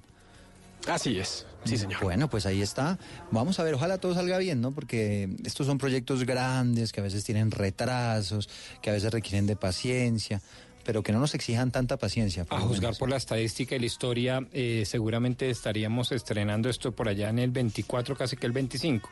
Eh, pero, pero hay que empezar. Para trotar un kilómetro hay que dar el primer paso y yo creo que eso es lo importante. Exactamente. ¿Usted monta en Transmilenio? Eh, eh, monté, ya no. ¿Ya Pero casi no lo usa? No, no, ahora soy de taxi del chiquito. ¿Y Diana? ¿Diana monta en Transmilenio? Sí, señor, usuaria frecuente. ¿Y qué tal le parece? A mí me gusta Transmilenio, me ¿Le parece gusta? rápido, me parece seguro. Pues a mí no me ha pasado nada, cada quien habla como le fue en la fiesta y a mí me ha ido muy bien. Le ha ido bien. Sí, sabe que yo cuando lo usé, ahorita no lo uso tanto, yo antes trabajaba en el centro de Bogotá y en ese momento sí me gustaba mucho usarlo, porque me- resultaba mucho más fácil y rápido viajar en el Transmilenio que hacerlo en un vehículo particular o en otro tipo de transporte público. La verdad es que en esa época me fue muy bien. Pero ¿sabe a quién no le gusta, Dianita? ¿A quién? Al The Economist. Sacó un artículo dándole... nunca lo usa. Pero sacó un artículo, Dianita, dándole durísimo al Transmilenio. Dice que es impopular y que además está súper poblado, es decir, excediendo ya su capacidad, lo que aquí en Colombia decimos colapsado. Bueno, porque nunca vivieron el tráfico de la Caracas antes del Transmilenio y nunca mo- montaron el servicio público de transporte capitalino de los 70s y de los 80s. Bueno, Sí, en la Caracas Si fuera tan malo, no sería la gran revolución en movilidad de todo Colombia. El Y además, mío, el Trascaribe. ¿Se acuerda no que ese modelo lo exportamos, no? a otros países y demás. Pero bueno, ¿cuál es la queja de The Economist? ¿Por qué a The Economist no le gusta Transmilenio aquí en la capital del país, Angie Camacho? Según la publicación británica, dice que este, que es quizás el sistema de transporte más importante de América Latina, básicamente se raja. Destaca que lo que se concibió inicialmente como un sistema de transporte rápido, masivo y efectivo se volvió costoso, además se volvió impopular al punto que muchas de las personas que hoy viajan en él no solamente quedan literalmente atrapadas. Hablamos con un experto en movilidad de la Universidad de los Andes que opinó frente a este artículo. Hace 20, 12 años no se amplió, no se renovó la flota que tenía que hacerse y se degradó el servicio. Entonces vemos que un mal servicio, caro, con todas las dificultades que presenta ahora mismo. También asegura del artículo que actualmente los ciudadanos pagan por un sistema caro, un sistema que es poco efectivo y con pocas frecuencias. ¿Qué dicen los bogotanos? Al respecto les preguntamos. Los buses más muy seguidos hacen mucha fila para dejar pasajeros y recoger. Entonces las estaciones no están bien distribuidas. De Transmilenio me gusta la rapidez de un lugar a otro, acorta muchas distancias. No, definitivamente el Transmilenio es un buen transporte. La publicación también destaca que Claudia López hizo campaña en contra del sistema Transmilenio y en pro o a favor de un sistema de tranvía en la ciudad. Dice que ella podría ponerse acorde con la ciudad y con el sistema si pudiera hacer efectiva lo que fueron algunas de sus promesas como Transmilenio por la Boyacá y por la carrera 68. Bueno, ahí está, son opiniones, 11.56. Seguramente eh, Transmilenio en el transcurso de las próximas horas va a emitir algún tipo de pronunciamiento, pero yo estoy de acuerdo con ustedes, ¿saben? Uno difícil desde el otro lado del mundo empezar a criticar medios de transporte aquí. Aunque claro, no es perfecto, pero bueno, yo también coincido con Diana en que tiene cosas positivas. Oiga, a propósito, Diana, usted hizo una investigación bien interesante sobre la elección de personeros y hay desarrollos, ¿no? Hay desarrollo en el Meta. Eduardo, eh, recuerda que acá hablamos sobre 10 municipios del Meta que habían contratado a una misma empresa, Grupo Empresarial Solidario Solución Planificada GES. Eh, y recuerda usted, doctor Pombo, que aquí hablábamos precisamente con el eh, abogado que llevaba el Claro. caso de esta denuncia que puso el concejal Michael Ramos del Partido Verde. Y pues el concejal muy acucioso logró que un juez de la República fallara eh, a favor de ellos. O sea, esto significa que se cae el concurso de notarios en Granada, el concurso de personeros en Granada Meta. Está que se cae en los otros municipios donde esta misma empresa GES eh, lo llevó a cabo y se cae básicamente por un vicio, doctor Pombo, y es que ellos hicieron un convenio interadministrativo de asociación, que eso no existe en la ley 80. Ellos se inventaron el convenio interadministrativo y lo unieron con un convenio de asociación, hicieron de todo para que esta empresa pudiera realizar el concurso de esta manera y se cae este concurso y será el nuevo consejo el encargado de volver a empezar y hacer las cosas desde el principio. Esto en un solo municipio del Meta y esto es un ejemplo de que sí se pueden frenar estos concursos y sí se pueden hacer bien desde el comienzo. Oye, bien importante además la tarea de los, de los personeros, ¿no? Y bien importante de que esas elecciones sean transparentes. Ahí nos estaba contando Hugo Mario más temprano de esos problemas y cuestionamientos que hay alrededor de la, de la elección del Contralor y de la personería en, en Cali. Y pues imagínese, es que al final son esas personas que usted le dan como la, o deberían darle la tranquilidad de que están vigilando que las cosas funcionen bien en la ciudad, ¿no? No, y está, está de verdad desastroso el, el concurso. Acá en Bogotá lo van a volver a hacer también, porque también, eh, de acuerdo a lo que oí precisamente acá en Blue, que lo comentaba el hoy presidente del Consejo, Carlos Fernando Galán, eh, dijo que lo habían hecho también en los tiempos inadecuadamente y eso lo viciaba legalmente. Entonces, mejor volver a empezar. de Pero es un tema más de forma que de fondo. o- No. No, yo creo que hay dos cosas importantes. Primero, pues violar la ley así sea procedimental, pues no conviene y no es el ejemplo que deberían dar en los consejos municipales, ni más faltaba. Pero lo segundo es que quienes deben empezar a acompañar este tipo de tareas para la selección de el candidato o de la lista de candidatos más idóneos debe ser también una empresa igualmente idónea eh, y, y idónea en lo que toca, en recursos humanos y no en otra cantidad de menesteres como lo denunció Diana por estos micrófonos. De tal manera que lo que yo veo es que la justicia está actuando, está actuando bien, incluso mucho más rápido que los órganos de control y digo sin tapujos y sin eufemismos que el Ministerio Público, Procuraduría General de la Nación, de tal suerte que uno esperaría que no solo en este municipio de Granada, sino en los otros nueve municipios restantes de ese solo departamento, el departamento del Meta, tomen ejemplo, porque yo creo que ahí puede haber un presidente jurídico horizontal que, digamos, invalidaría las, eh, los procedimientos de elección de personeros en los otros nueve municipios restantes. Bueno, hay noticia de última hora, atención, porque unos hombres armados atacaron integrantes del ejército que estaban protegiendo unas instalaciones de la antigua Telecom. Ocurrió en el municipio de San Calixto, en norte de Santander, y los detalles los tiene Karen Rodríguez. Hombres armados dispararon en varias oportunidades en contra de las antiguas instalaciones de Telecom en el municipio de San Calixto, zona del Catatumbo. En ese lugar permanecen desde hace varios días hombres del Ejército Nacional quienes repelieron el ataque. Los hechos ocurrieron alrededor de las 6 de la mañana y el cruce de disparos duró cerca de 20 minutos. Al respecto, el teniente coronel Elgin Corredor, comandante del segundo distrito de policía de Ocaña. En este momento se pudo repeler, no tenemos ninguna novedad con el personal de la fuerza pública, pero principalmente con nuestros ciudadanos, la población civil que en este momento se encuentra ilesa a este evento, ya que en el sector pues delinquen los grupos al margen de la ley, como son ELN, GAO Pelusos y GAO Residuales. La fuerza pública está desplegada en la zona con el fin de evitar más ataques y proteger a la población civil.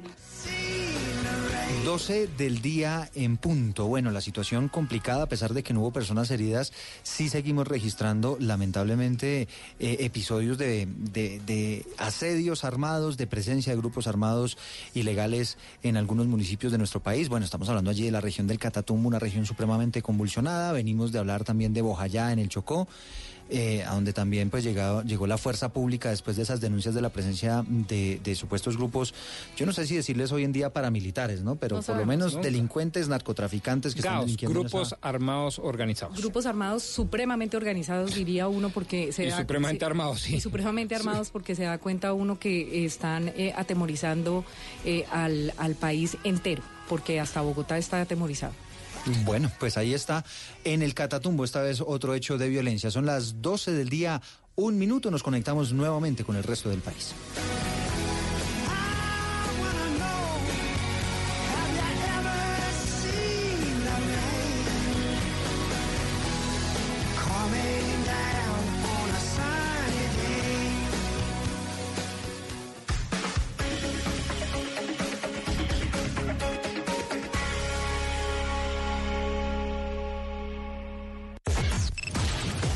Unimos coordenadas. Unimos coordenadas. A partir de este momento, nuestra señal se extiende por todo el país. Colombia está al aire.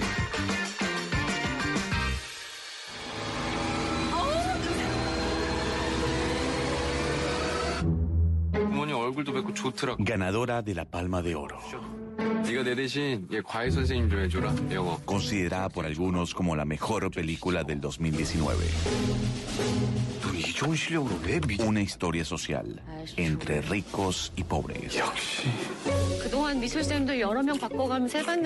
Este 8 de enero, Mañanas Blue, cuando Colombia está al aire, estará entregando boletas para el estreno en Colombia de Parásito.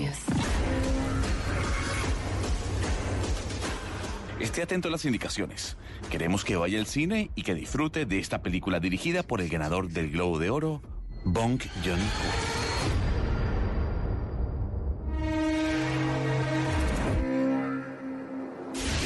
Colombia está al aire.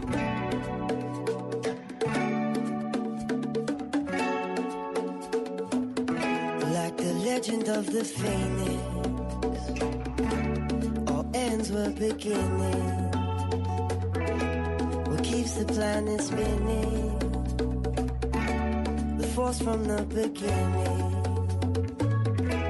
Look, we've come too far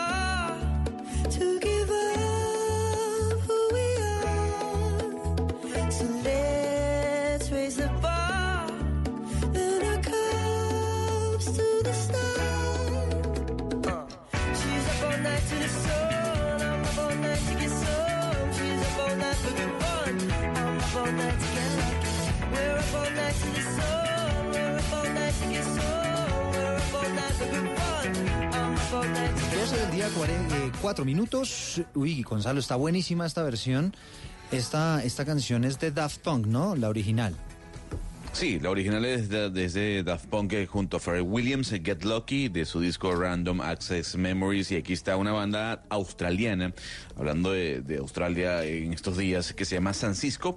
Eh, hizo esta versión en el año 2016 y cae perfecto para arrancar esta segunda hora del programa. Y le tengo noticia de última hora y tiene que ver con Vladimir Putin, don Eduardo, porque acaba de llegar a Siria para reunirse con el presidente Bashar al-Assad en medio de toda esta escalada bélica eh, que hay en Medio Oriente. Sí, eh, los rusos eh, tuvo la oportunidad este fin de semana de reunirse Vladimir Putin también con la canciller Angela Merkel. Todo se ha traducido, eh, sin lugar a dudas, Gonzalo, en ese tema del Medio Oriente, ¿no? Tratando un poquito de conciliar y de evitar que esto escale a, un rango pues un poco más alto.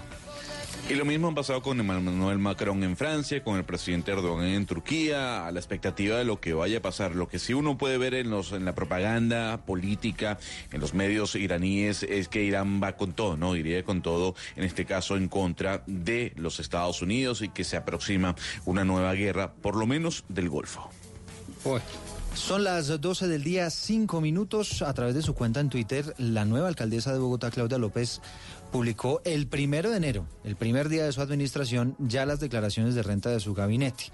Escribió en ese momento, nosotros aplicamos desde hoy los mandatos de la consulta anticorrupción que votamos casi 12 millones de colombianos. Aquí pueden ver las declaraciones de renta y conflictos de intereses de todos nuestros secretarios.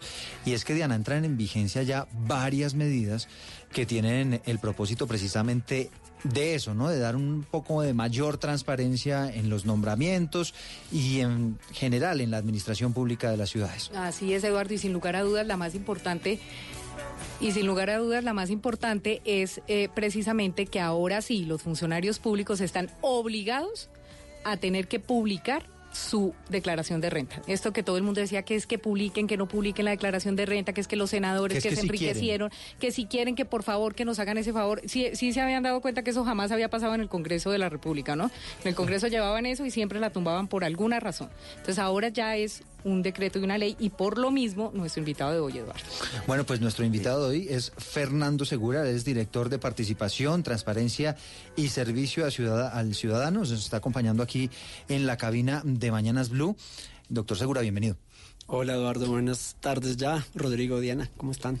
Pues muy bien, eh, atentos a, todo este, este tema que nos parece bien importante y por eso lo hemos invitado para que nos explique un poquito cuál es esa obligación y cómo podría cambiar al final la función pública y eh, la tarea de los funcionarios con esta nueva decisión y estas nuevas eh, medidas que están entrando en vigencia este año aquí en nuestro país. Pues Eduardo, efectivamente el pasado 30 de diciembre el presidente Iván Duque sancionó la ley 2013 de 2019, que es la, la ley que, como decía Diana, establece la obligación para todos los servidores públicos, altos dignatarios y a otros privados que ejercen funciones públicas de publicar eh, su declaración de renta, su registro de conflictos de interés, su eh, declaración de bienes y rentas y eh, para el caso de los elegidos por voto popular, eh, la información relacionada con los financiadores de las campañas y los montos de las financiaciones. ¿Eso dónde lo tienen que publicar? Eh, la ley establece, nosotros desde Función Pública administramos un sistema que es el sistema de gestión del empleo público, que es donde se publican actualmente las hojas de vida a los servidores de acuerdo a la ley de transparencia y con el fin de, de tener un sistema único para que todos los ciudadanos accedan a la misma información en los mismos formatos. eh, Función Pública ha diseñado un formato especial para que los servidores públicos diligencien la información que establece obligatoria la ley respecto a la declaración de bienes y rentas y el registro de conflictos de interés y publique también la información de la declaración de la renta de la DIAN y el formato de cuentas claras de para aquellos que fueron financiados. Y si la gente lo quiere consultar, ¿debe acudir a dónde? al portal de Función Pública, funcionpública.gov.co. Eh, esta semana, pues por, por ocasión de, de la firma de la ley, tenemos un banner en la página principal en donde tenemos información para que los servidores públicos que tienen, que están obligados a hacerlo, sepan cuáles son los formatos, cómo los tienen que diligenciar y cómo los tienen que cargar. Y adicionalmente el enlace para que los ciudadanos que quieren consultar la información sepan eh, cómo ingresar. Doctor Segura, mire, eh, bueno, en Colombia estamos, por supuesto, entonces uno siempre dice, echa la ley, echa la trampa. Yo, por, por- por supuesto, yo celebro este tipo de medidas, que se publique, cada funcionario público publique, eh, publique haga pública su, su declaración de renta y demás. Pero, pero doctor Segura, eh, eso sí garantiza que efectivamente ese funcionario va a tener una, un comportamiento eh, transparente, honesto, eh, serio, porque ocurre que aparece la figura del testaferro, por ejemplo, el testaferrato. Entonces muchos funcionarios tendrán su declaración de renta impecable, pero resulta que por debajo de la mesa tienen cualquier cantidad de bienes a nombre de terceros. Es decir, eh, ¿hasta qué punto está, existe la posibilidad de que efectivamente se sepa no, no, más allá de la publicación de la, de, la, de la declaración de renta del funcionario, sus bienes, cómo van a monitorear, cómo van a, a vigilar que efectivamente estos funcionarios, me refiero obviamente a esos que son corruptos y que hay que combatir, no hagan la trampa con, con anunciando públicamente pues que aquí está mi declaración de renta, pero vaya uno a saber, en Colombia estamos, qué está pasando por debajo de la mesa, doctor Segura. Mm, Pues muy buena pregunta, Oscar. Eh, pues digamos, esto hace parte del conjunto de normas derivadas de la, de la consulta anticorrupción. Cuando el pasado pues 26 de agosto de 2018 la consulta no pasó el umbral, pues eh, creamos unas mesas de trabajo el gobierno y el Congreso de la República para redactar los proyectos de ley que, buscaban materializar la consulta. Y la consulta era un paquete de normas eh, que efectivamente se complementan entre sí. Esta es una de esas figuras. Eh, buscar que sea pública información que tradicionalmente no lo era, nos permite avanzar por lo menos en conocer esta información, pues cuáles son los bienes y cuáles son eh, las acreencias y cuáles son las propiedades.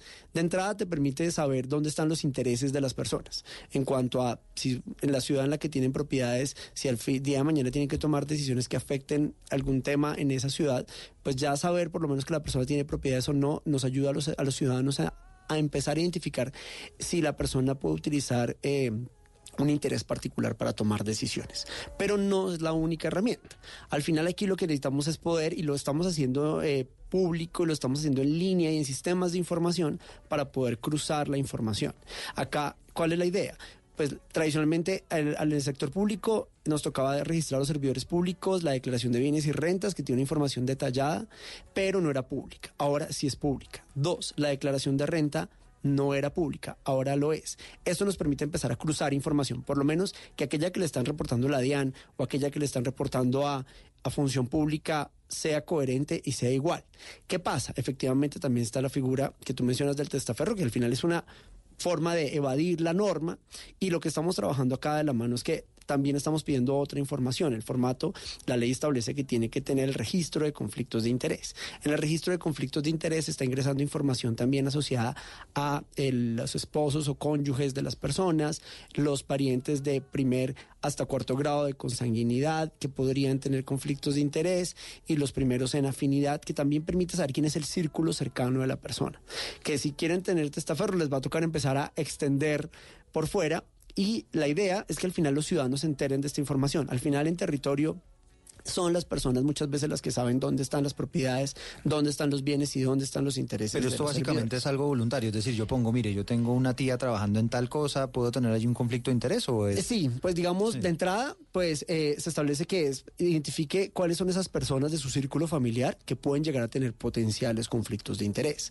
Evidentemente, pues cuando son familias enormes, yo ponía mi ejemplo, que mi familia es paisa y tengo 12 tíos por parte de mamá y más de 45 primos, pues no- eh, diligenciarlos todos, sí, pues sería una tarea engorrosa, entonces lo, importante es empezar a identificar los conflictos de interés y que a- y si una persona no lo identifica, el hecho que sea público y que son figuras públicas las que lo publican, sobre todo los tomadores de decisión, la gente ayuda a alertar. Esto es lo, interés- lo- lo importante, que los ciudadanos se den cuenta si la persona está ingresando o no la información O completa. sea, yo pongo a mi tía que tiene tal empresa y que no, pero yo no lo puse ahí, entonces me conocen en el pueblo. Exactamente. Y entonces el señor del pueblo dice, ojo, porque este es, la señora de este señor o la tía tiene una empresa que puede tener conflictos de interés y no la ha reportado todavía. Tal cual, esa es la idea. Pero, pero perdóneme y le complemento qué pena, Ana, y a todos nuestros compañeros meto ahí la cucharada. Hay un efecto importantísimo y es, y usted me corrige, doctor Fernando, frente a la pregunta de Oscar Montes allá en Barranquilla.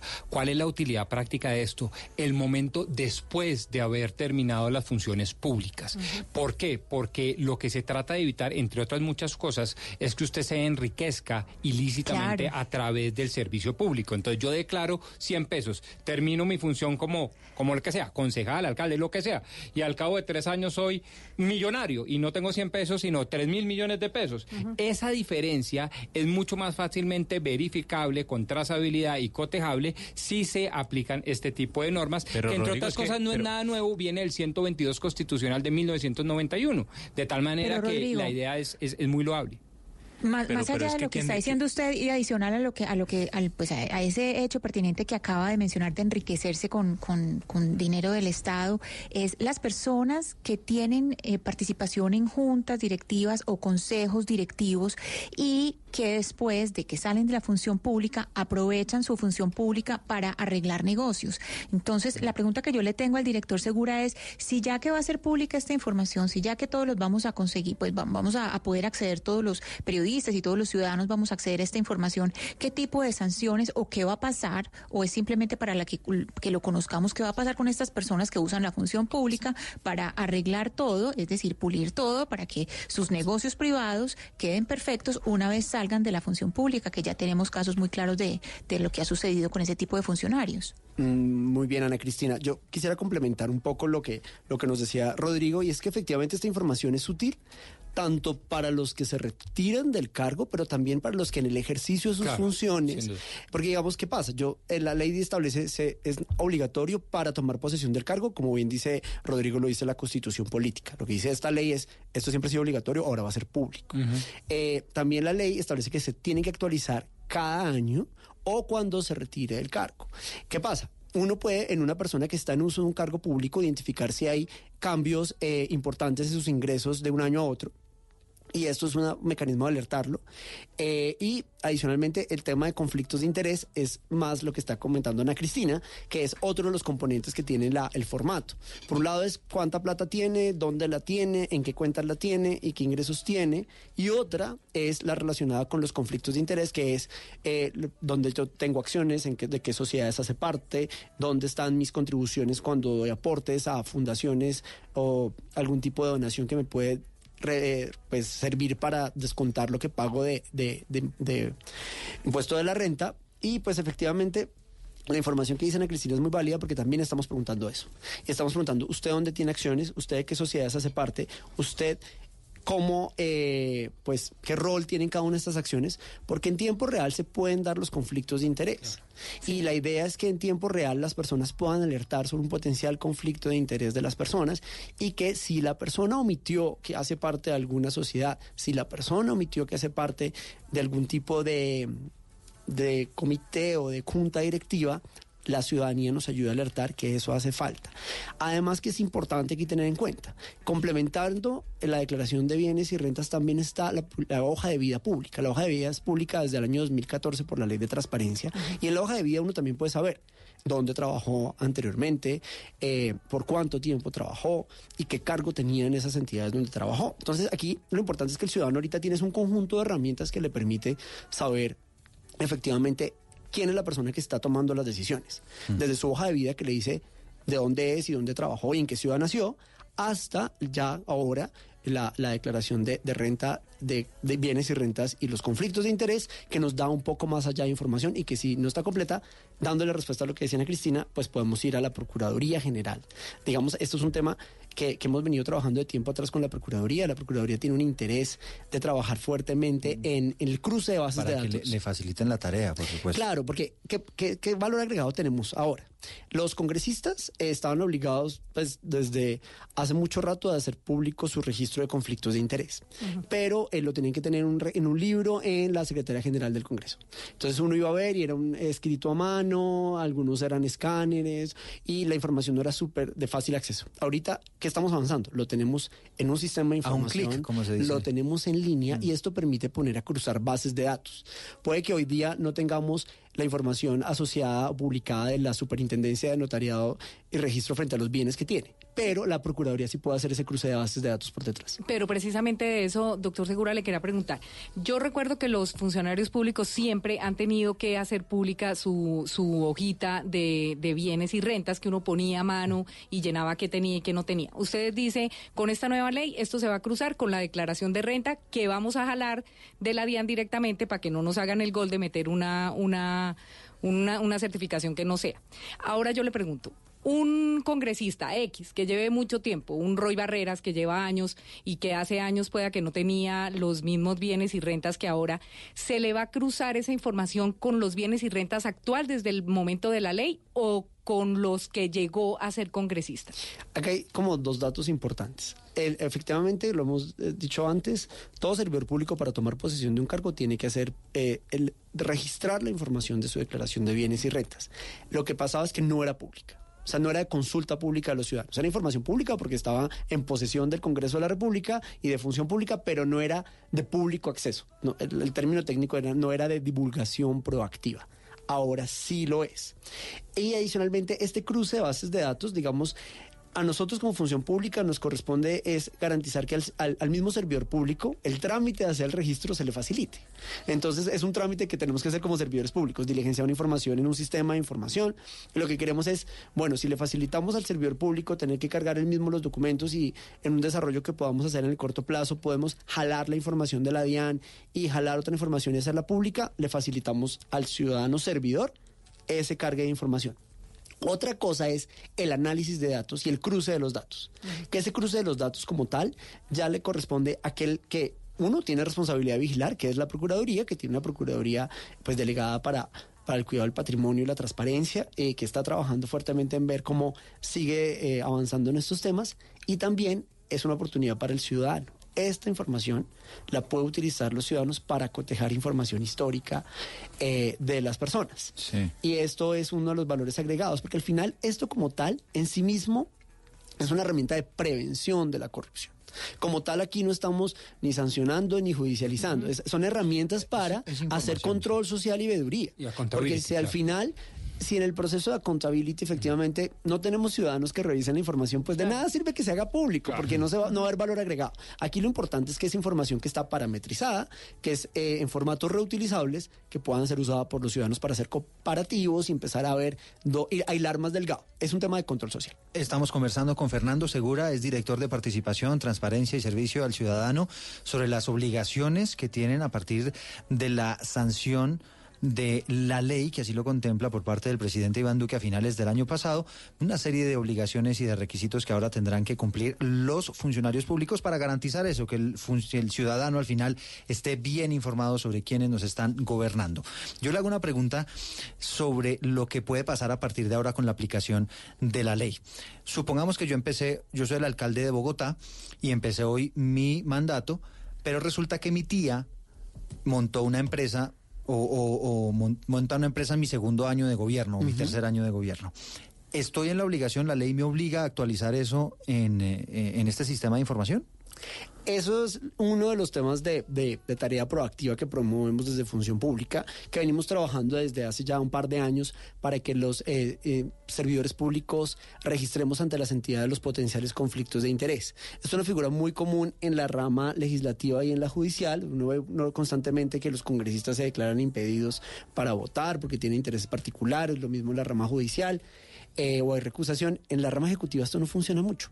Uno no ve constantemente que al alcalde o que al ministro le están pidiendo que se declare impedido. Es más, eh, ha habido casos de ministros que han intentado declararse impedidos y los han acusado de que no cumplir con sus funciones. Acá lo que estamos trabajando es esto, que el servidor público que más toma decisiones es el ejecutivo, es el que ejecuta efectivamente su... Y el es término. presupuesto, ¿no? Es el que ejecuta la plata, es el que toma las decisiones de política pública y es el que al final gasta la plata.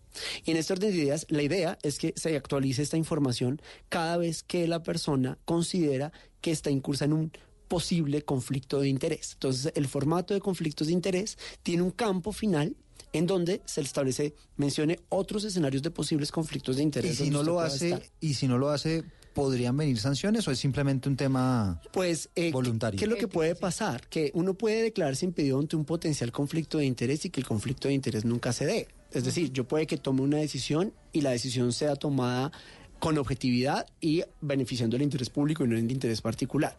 ¿Qué es lo que pasa? Que si la persona toma la decisión ah, beneficiándose de forma particular y no de forma general y se demuestra que hay un conflicto de interés, pues en los términos del Código de Procedimiento Administrativo y en los términos de, del Código Único Disciplinario, pues deberá ser procesado en los términos que la ley establece porque se puede constituir una falta o un delito.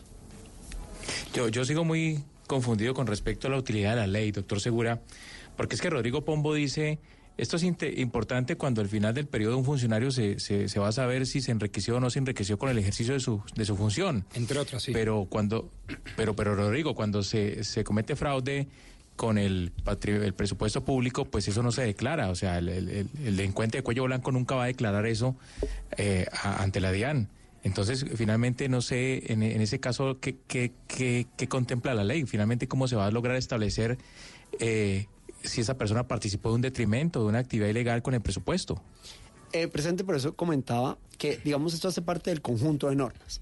Esta es una de esas normas que ayuda, en este caso particular, a identificar, de acuerdo a los eh, escenarios en los que se mueve y donde trabaja y qué acciones tiene en sociedades y demás, identificar si puede a futuro utilizar ese poder que tiene para beneficiarse. Pero, digamos, si ustedes recuerdan la consulta anticorrupción que hoy día está en el Congreso, tenía otros proyectos de ley.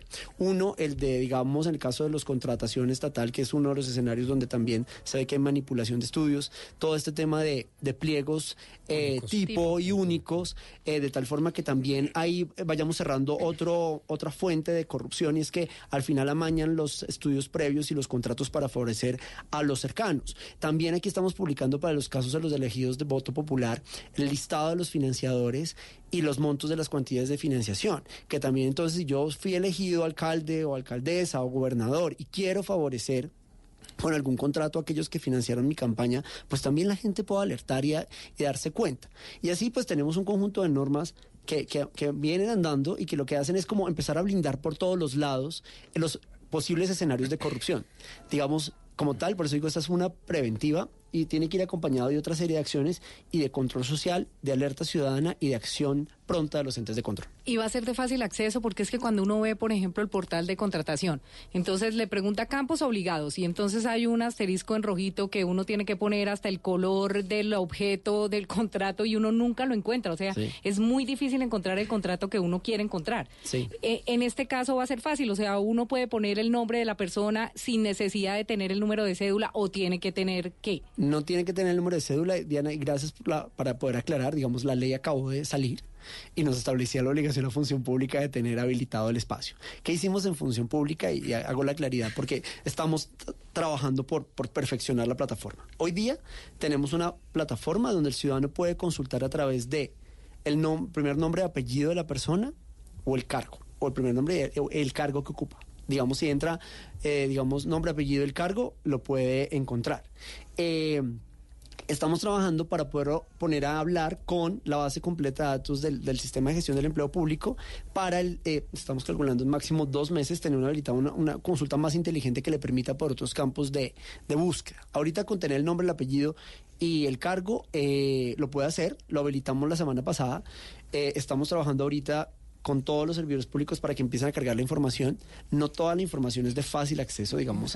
Eh, empezamos a hacer ejercicio con, con congresistas que nos han llamado a la oficina y hay información que tienen que sentarse a levantar. Entonces, eh, queremos dar como, un- como una ventana de, de carga de información. Nos propusimos en este mes de enero trabajar de forma coordinada para empezar a, a trabajar con los servidores para que publiquen la información y avanzar eh, en tenerla al aire. Hoy día Efectivamente, es- estábamos haciendo un cálculo precisamente esta mañana en mi oficina de cuántos sujetos obligados de publicar información, viendo el número como de, de literales de sujetos obligados. ¿Cuánto les dio? Y estamos eh, alrededor de 13 mil personas. Y 13 mil obligados a, a- a insertar su su, su certificado. Imagínese, Y el- 13 y el portal tiene esa capacidad. ¿Y quién lo va a Eh, mirar? O sea, digamos, ¿quién lo si va a función mirar? pública Sí, claro, es que esa es la gran pregunta. mil servidores públicos. Nosotros hoy día tenemos la información de todos los servidores públicos, eh, pero para este caso vamos a hacer pública la información de estos 13 mil. Por ejemplo, tienen que ser todos los notarios. Notarios son 908 en el país. Tienen que ser los presidentes de Cámara de Comercio, son 57. Eh, curadurías son 75 curadores. En caso de magistrados de tribunales superiores de nivel nacional son más de 450. Son 900 magis- 97 perdón, magistrados de altas cortes. O sea, si, si tomamos como estos eh, como especiales, como los, los magistrados del Consejo Nacional Electoral, que son nuevos, los de la Justicia Especial para la Paz, que son 18, pues ya tenemos un número enorme. Y aparte de eso, pues tenemos los directivos del gobierno nacional y territorial, o sea, todos los alcaldes, todos los gobernadores y todas las personas que como yo tienen un cargo directivo eh, intermedio y somos más de 11.250. ¿Y quién va a Director vigilar? Segura, pero es que no es solamente, no es solamente la, la auditoría, fijarse eh, toda esa, esa cantidad de documentos que van a entrar, sino que tiene que ser actualizada. Es decir, eso tiene que tener un proceso de actualización. ¿Cómo van a ser los procesos de actualización? ¿Van a ser anuales? Eh, ¿Cómo se van a llevar a cabo? ¿Para todos va a ser igual? respondo las dos preguntas. Digamos, aquí hay una particularidad y es que nosotros tenemos un bloque, un bloque, llamémoslo así, de sujetos obligados tradicionales a, a- a publicar su declaración de bienes y rentas, que son los servidores. Los 13 mil que públicos. de los que hablo. Ujú.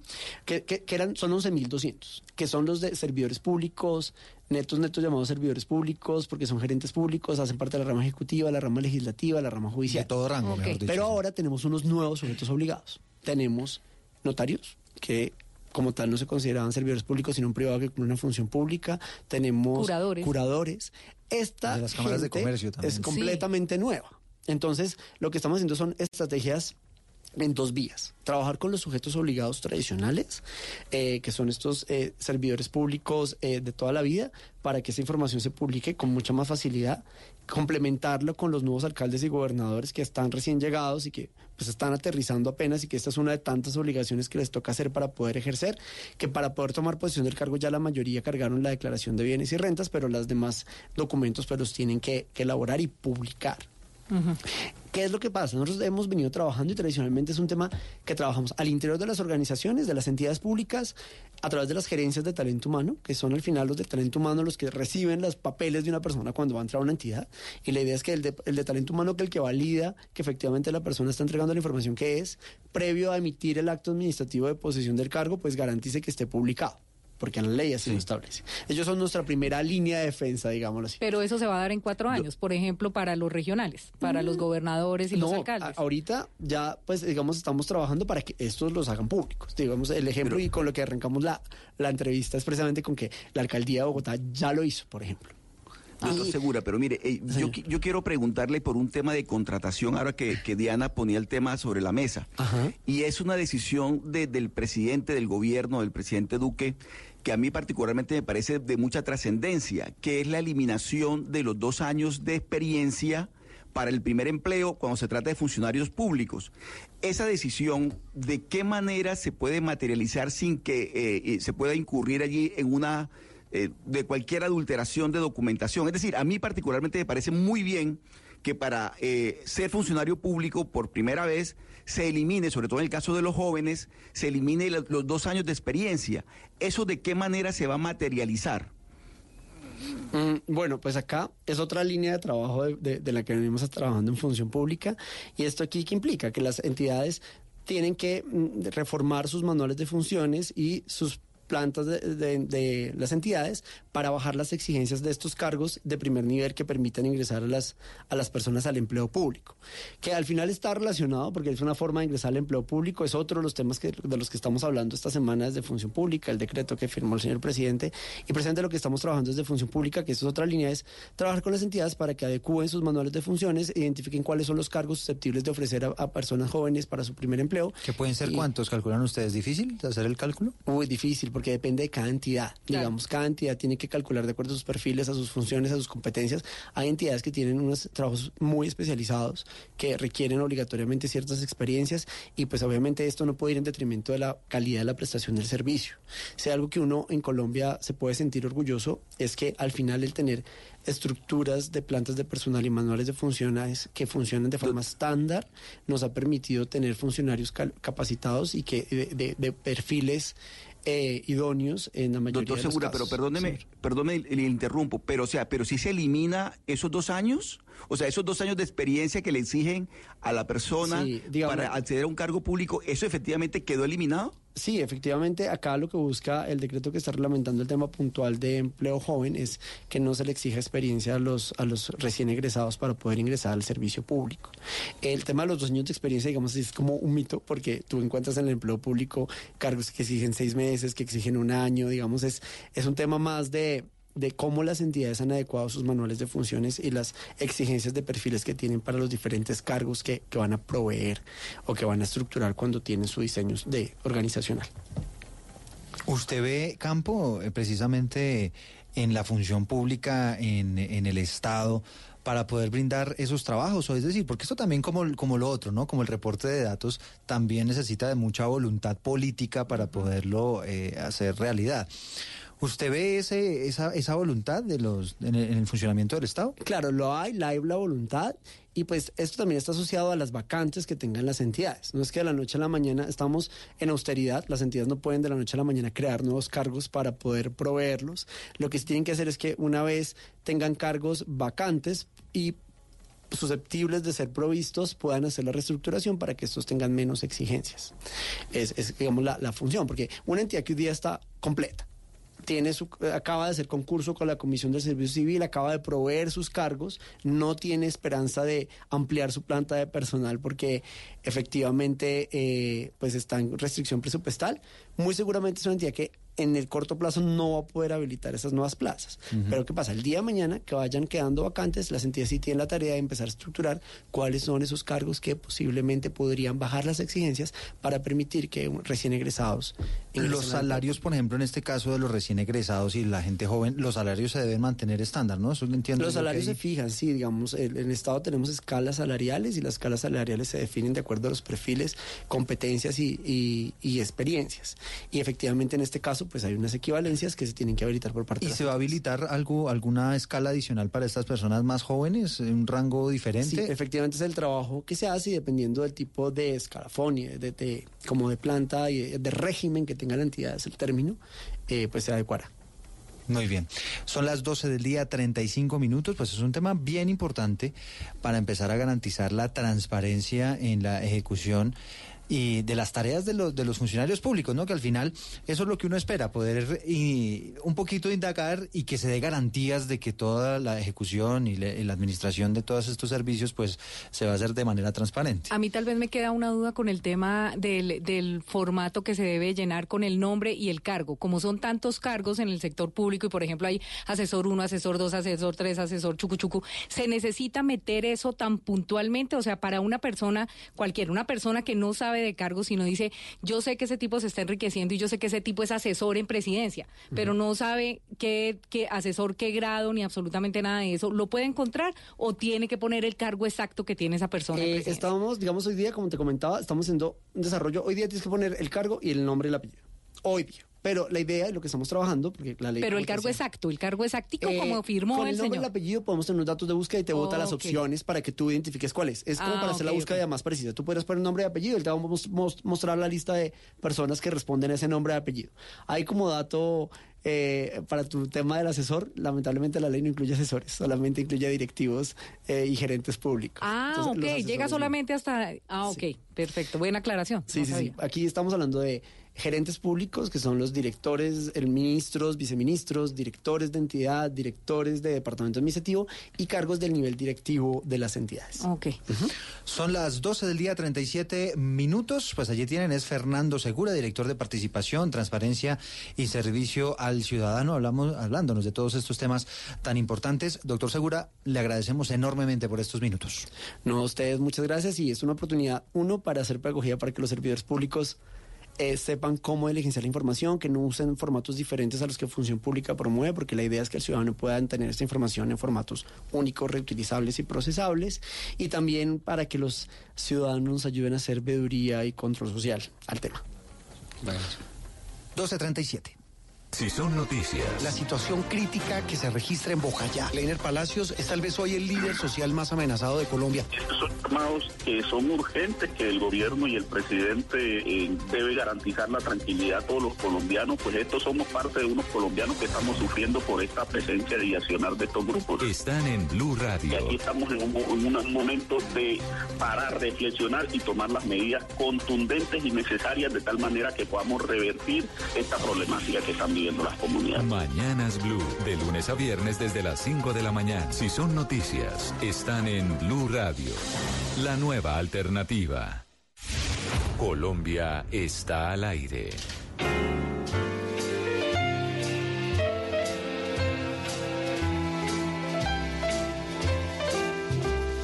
Tall and tan and young and lovely, the girl from Ipanema goes a walking, and when she passes each one, she passes goes ah.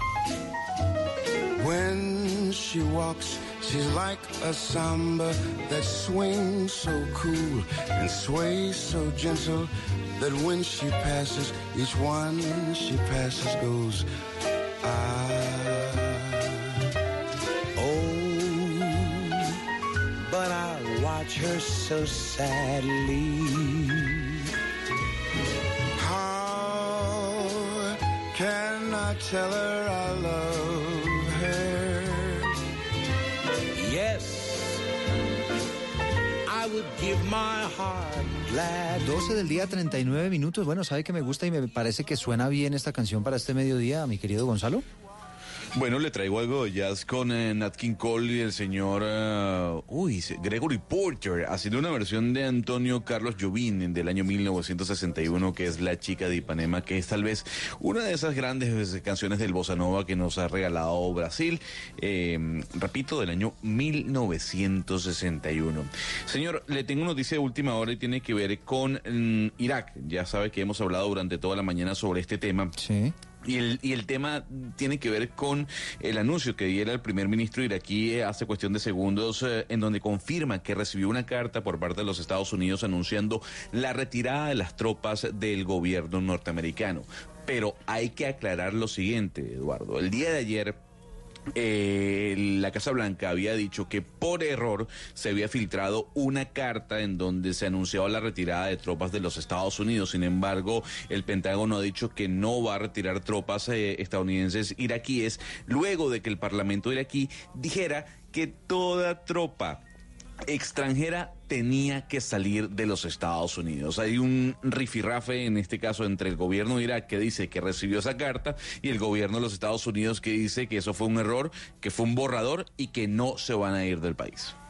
Pero entonces, eh, ¿es la misma carta, Gonzalo? Es decir, ¿esta gente recibió la carta que se filtró y piensa que efectivamente Estados Unidos va a retirar las tropas? Efectivamente, porque hay que decir que la noticia fue el día de ayer cuando se filtró esa carta que, repito, el Pentágono dice que es un borrador en donde se anuncia la retirada de tropas estadounidenses, luego que el Parlamento de ese país, en Medio Oriente, dijese eh, y tomara la decisión de que cualquier tropa de otro país que no fuera Irak abandonase la nación. Ahora lo que se confirma es que el primer ministro recibió esa carta en donde se anuncia la retirada de tropas, pero es una carta que es un borrador y Estados Unidos lo que ha dicho desde el día de ayer es que no va a retirar tropas de Irak, en este caso de los Estados Unidos, que se envió por error este borrador. Mm, Bueno, pues allí está entonces una noticia que tiene muchísimo impacto, mi querido doctor Pombo, porque imagínese, es el gobierno de Irak diciéndole, mire, aquí estoy recibiendo la notificación de Estados Unidos de que efectivamente van a retirar las tropas. Pero como nos está contando Gonzalo, eso fue una carta que se filtró ayer, que en realidad no tiene esa intención, pero a pesar de eso el gobierno iraquí pues tiene esa versión. Sí, eh, yo, yo diría y complementaría como eh, la información para un análisis un poco más extenso y holístico, es que dentro de la campaña presidencial, en donde obviamente ganó, como todos sabemos, Donald Trump, se advirtió por parte de Donald Trump que uno de sus grandes eh, propósitos era precisamente desmilitarizar el mundo. Y eh, creo que a fe, y ustedes saben que yo no es que admire mucho a ese presidente ni a ese sujeto, pero sí eh, cumplió gran parte de su promesa. O sea, de digamos, afortunadamente la militarización del mundo por parte eh, y por cuenta de los Estados Unidos se ha venido desescalando.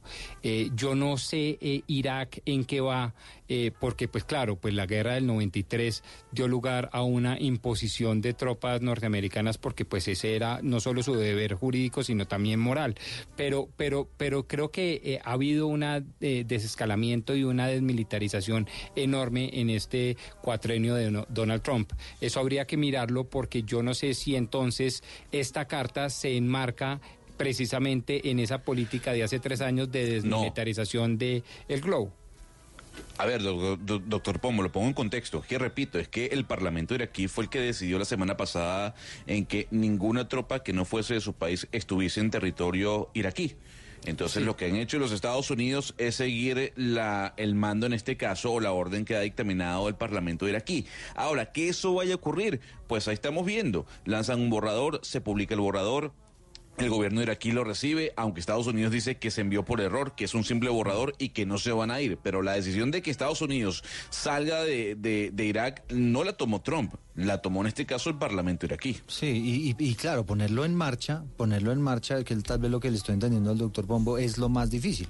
Claro. Porque usted le puede decir al Parlamento de otro país, no, saque sus tropas, pero si yo no las quiero sacar, entonces, ¿cómo hacemos? No, pero no solo es de voluntad, sino de logística. Y vuelvo y digo, eh, Gonzalo, es que eh, eh, el tema, digamos, de la voluntad como Estado eh, policivo, casi que hegemónico a nivel global de parte de los Estados Unidos, pues tenía, digamos, la intención de sacar eh, de Siria, de Afganistán, de, de Irak, eh, muchas tropas. Eh, fue muy criticado, recuerda usted los grandes debates que se dieron casi tres años, dos años y medio quizás, eh, en donde la misma OTAN los criticó mucho, los aliados europeos, empezando por el presidente Macron, lo criticaban mucho, porque claro, entonces desamparaban a una ciudadanía y desamparaban a una cantidad de población que podría ser objeto de los más grandes vejámenes por cuenta de paramilitarismo, tiranías, guerrillas, etcétera.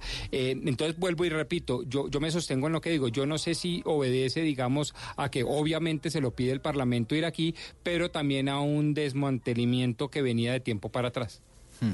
Son las 12 del día, 45 minutos. Me decía Gonzalo que usted tenía uno de esos estudios llamativos que usted siempre nos suele traer aquí en Mañanas Blue y que, bueno, nos ponen a pensar como el caso, es que se lo perdieron Ana Cristina, Oscar y Hugo Mario, se lo perdieron porque nosotros estábamos aquí en la emisión local, pero nos decía Gonzalo que el, el sexo resulta más placentero, sobre todo para las mujeres, cuando los hombres están utilizando medias. No, Cuando yo los no, yo no hombres creo están eso. Pues no. Cristina, Imagínese. ¿No, Gonzalo? No, pero eso sí Le- me parece. No, no, ya mire, de, de todos los estudios de Gonzalo Lázari, este de, Ese el es de el las más medias. absurdo. No, no, ya esta es la tapa. Esta es la tapa. No, pero, Pero un es que siempre los estudios buscan probar los algo. Todo estudio Pero, pero Gonzalo, defiéndase. ¿Esto que busca probar? No, defiéndase No, no, no, diciendo no, no, el no, origen del estudio es por allá, un pueblo helado en Alemania. Entonces, con razón, la reacción de Oscar y Hugo Mario. Puede ser el pueblo más helado del mundo, pero con medias, un hombre. No, no, es pero la que lo digan a. Cristina, a ver, ¿qué, qué, qué, tan, ¿qué tanta pasión le despierta la pareja con medias en... Ojalá negras, ¿no? Ana O- Cristina. O, azul ¿no? oscuras.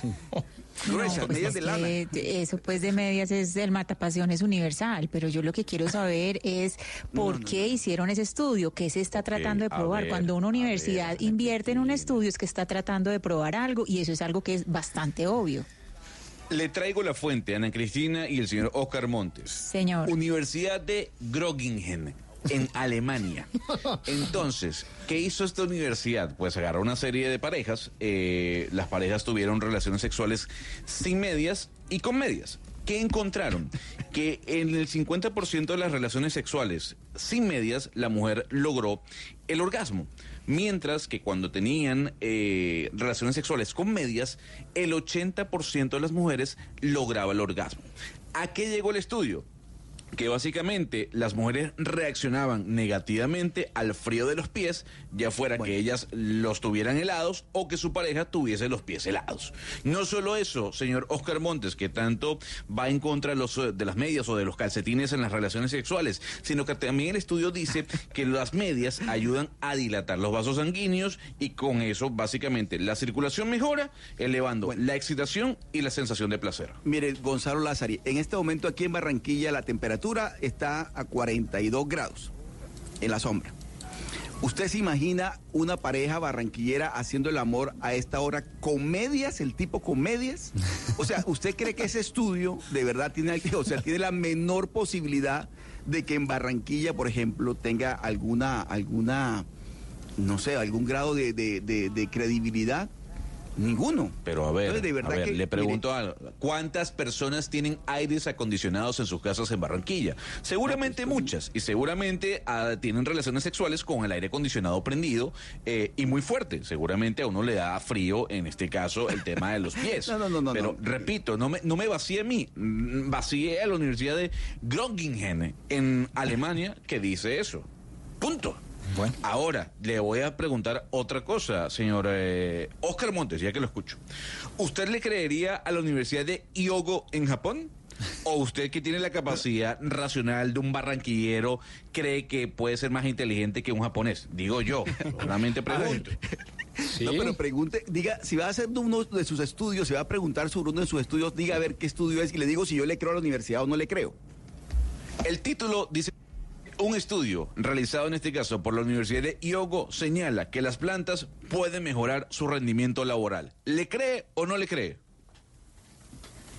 No, yo digamos que tengo la tentación de creerle. Las plantas, o sea, acompañamiento de que haya plantas en las oficinas, por ejemplo. Exactamente, que usted tenga una plantita en su escritorio. Sí, sí le creo. Esa plantita ayuda al mejoramiento. Sí le creo. Ese estudio sí le creo. Sí le cree. Básicamente, De pronto- señor Eduardo y compañeros de la mesa, a De ver, ya le voy a es, eh, explicar. eh, en Santa Fe que está lleno de troncos. Ah, bueno, pero a ver, a ver, a ver. No, Le voy a mentira. decir por qué. ¿Qué dice la Universidad de Hyogo en este caso eh, con respecto a las plantas? El resultado es que la ansiedad disminuye por parte de los trabajadores porque el trabajador usualmente por cada hora tres minutos se la dedica a la planta para acariciarla, para verla, para hablar con ella y eso disminuye el, el tema de la ansiedad del trabajador. ¿Le cree o no le cree? No sé. O usted, Pues a mí nunca me ha hecho usted- falta una planta para trabajar, le confieso. Yo me imagino que usted es el que tiene lleno su escritorio de puros jugueticos de McDonald's de la cajita feliz, ¿no? Y regalitos y cosas. Y eh, De las ¿O fotos no? de la familia, sí, de ahí me pescó. fotos de familia. Pero bueno, agréguele a esa fotico la plantica para que usted pueda bajar su ansiedad, eh, señor Eduardo. Mm, Bueno, pues vamos a, traerla. Oiga, les traigo una historia verdaderamente apasionante a las 12 del día 50 minutos. Imagínense que este fin de semana la Armada Nacional rescató a tres ecuatorianos que naufragaron en el mar Pacífico y estuvieron cinco días a la deriva. ¿Ustedes se acuerdan de la escena de, del Titanic? Cuando Rose está encima de la puerta ahí tratando de sobrevivir después de que se hunde el Titanic. Pero claro. Bueno, pues imagínense una escena parecida. Pero estos fueron tres ecuatorianos que fueron rescatados y sobrevivieron cinco días en el mar Pacífico a ese naufragio. Les tengo a uno de esos ecuatorianos. Él se llama Gabriel Vera. Gabriel, bienvenido a Mañanas Blue. Gracias por atendernos. Gracias. Bueno, Gabriel, cuéntenos un poco esa historia. ¿Cómo logran sobrevivir ustedes cinco días a la deriva y prácticamente sujetados en nada? Gracias a Dios, un poquito sobrevivimos por lo que una, habían las balsas, las boyas, las bombas de gasolina, entonces nos aferramos a eso. Y de ahí, pues, gracias a Dios, apareció el, el avión de la antidroga, el americano, y tiró una boya y gracias a eso, esos cinco días pasamos trabajo, por lo que no teníamos agua, una de agua, unas galletas con gasolinas ahí, nos comíamos una galleta, un trago de agua. Y ahí gracias a eso pudimos sobrevivir. Siempre esperanzado a Dios primero. Sí, y esto era día y noche ustedes encima de estas de estas boyas de la gasolina, es decir, eh, mm, ¿cómo hicieron, por ejemplo, para superar el tema de la temperatura? Eso ya nos estaba agarrando, ya me temblaba ya. Todavía tengo cientos de entumido de la mano.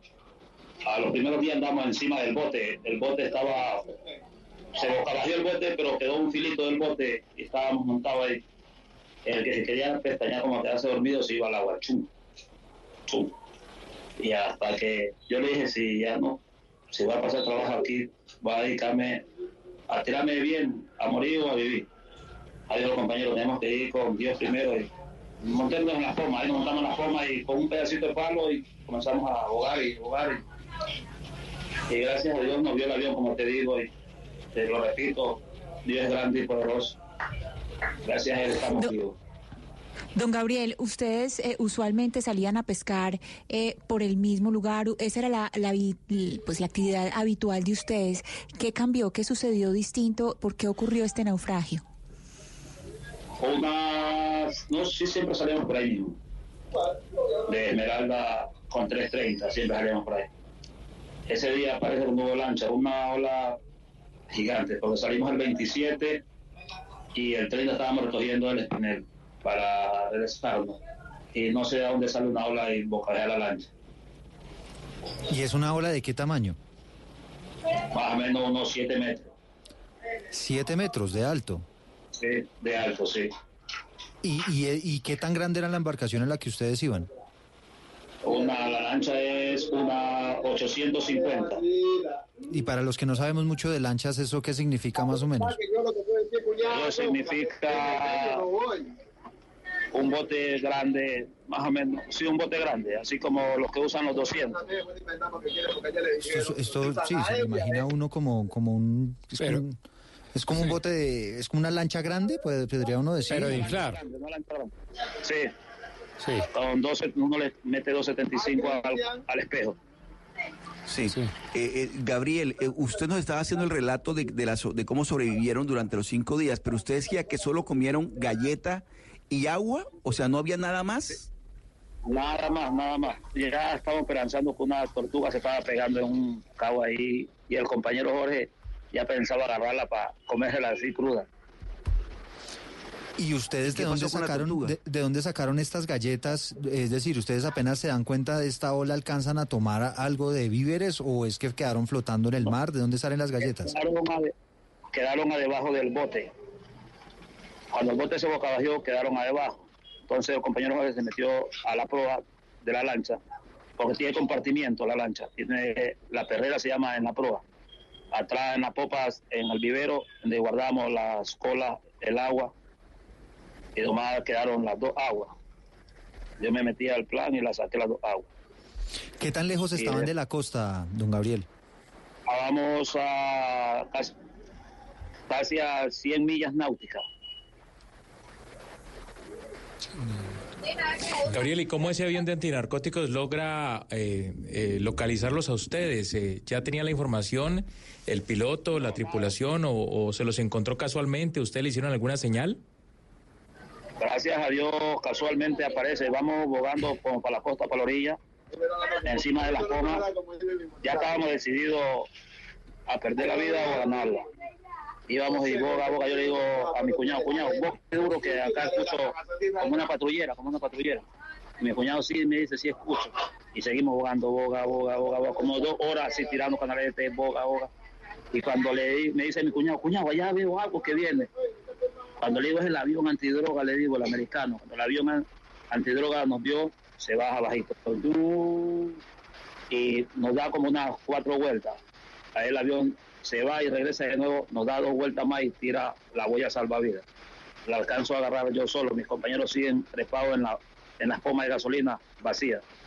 Yo me monto la boya y me tiro bien lejos, más o menos 50, 70 metros de, de lejos donde estaba la boya que tiraron ellos. Yo me tiré a bañar, decidí que le alcé lo, lo que el ancla que ellos le meten ahí, para ahí en ellos y no alcancé a llegar. ¿Ustedes en algún momento, don Gabriel, perdieron la conciencia, ya sea por el frío, por el calor? Es decir, eh, ¿qué tan extrema fue esa situación? ¿Quién?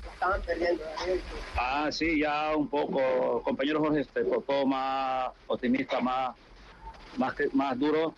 Y o el otro compañero Anchundia, él ya decía que quería quitarse la vida porque ya no podía más. Yo también en, por la noche comencé a alucinar ya el frío demasiado.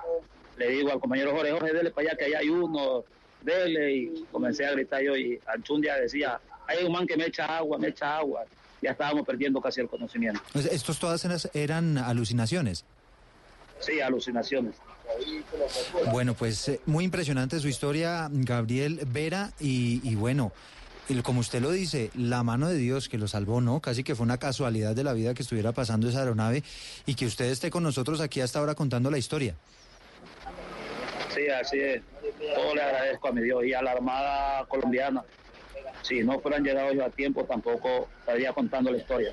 Oiga, don Gabriel, la pregunta quizás final es ¿qué se viene? Y se lo pregunto porque hace ya varias décadas el Nobel colombiano Gabriel García Márquez publicó un libro eh, sensacional llamado relato de un náufrago. El relato de un náufrago. Espectacular, De sí. una persona que duró, si no recuerdo, algo así como dos semanas, 10, 12 días a la deriva, al igual que ustedes. ¿Ustedes tienen planeado o los ha abordado ya un periodista, un escritor, un historiador, qué sé yo, para publicar y hacer de esto un eh, bestseller eh, literario o quizás cine- cinematográfico?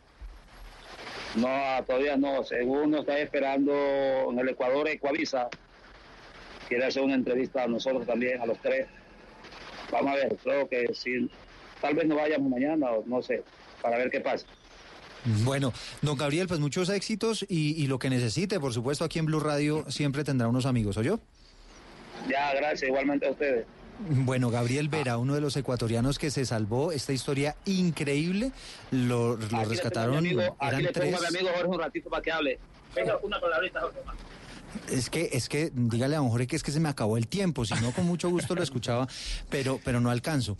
Eh, eh, los rescató la Armada Nacional, los llevaron a la costa de Tumaco, eh, están todavía en la clínica, los- no les han dado de alta, pues en chequeos y demás, porque obviamente sufrieron unas descomposiciones, unas... Deshidratación, Exacto, descomposición alimentaria. claro. Exactamente, entonces... Hay, eh, hay otra película, Eduardo y Rodrigo, ¿se acuerdan de, de Tom Hanks? En- Claro. Tom Hanks en, en Náufrago. Pero ese por lo menos tenía una islita, ¿no? Posibilidades de coco. Pero Ah, no, no, pero luego estuvo a la deriva y hasta que lo rescató también una aeronave. Sí, sí, sí. No, no, un Eh, barco. Sí. Un barco, un barco, Ah, ¿fue un barco? carguero, sí, sí, sí. Bueno, me acuerdo, me acuerdo de la pelota, ¿no? Que se volvió su mejor amiga. Sí, Wilson. Alucinaba y... Sí, Wilson.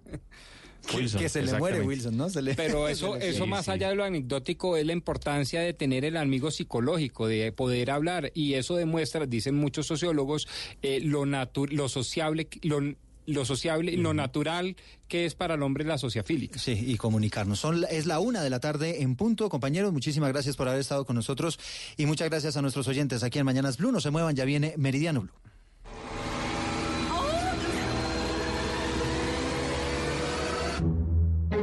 부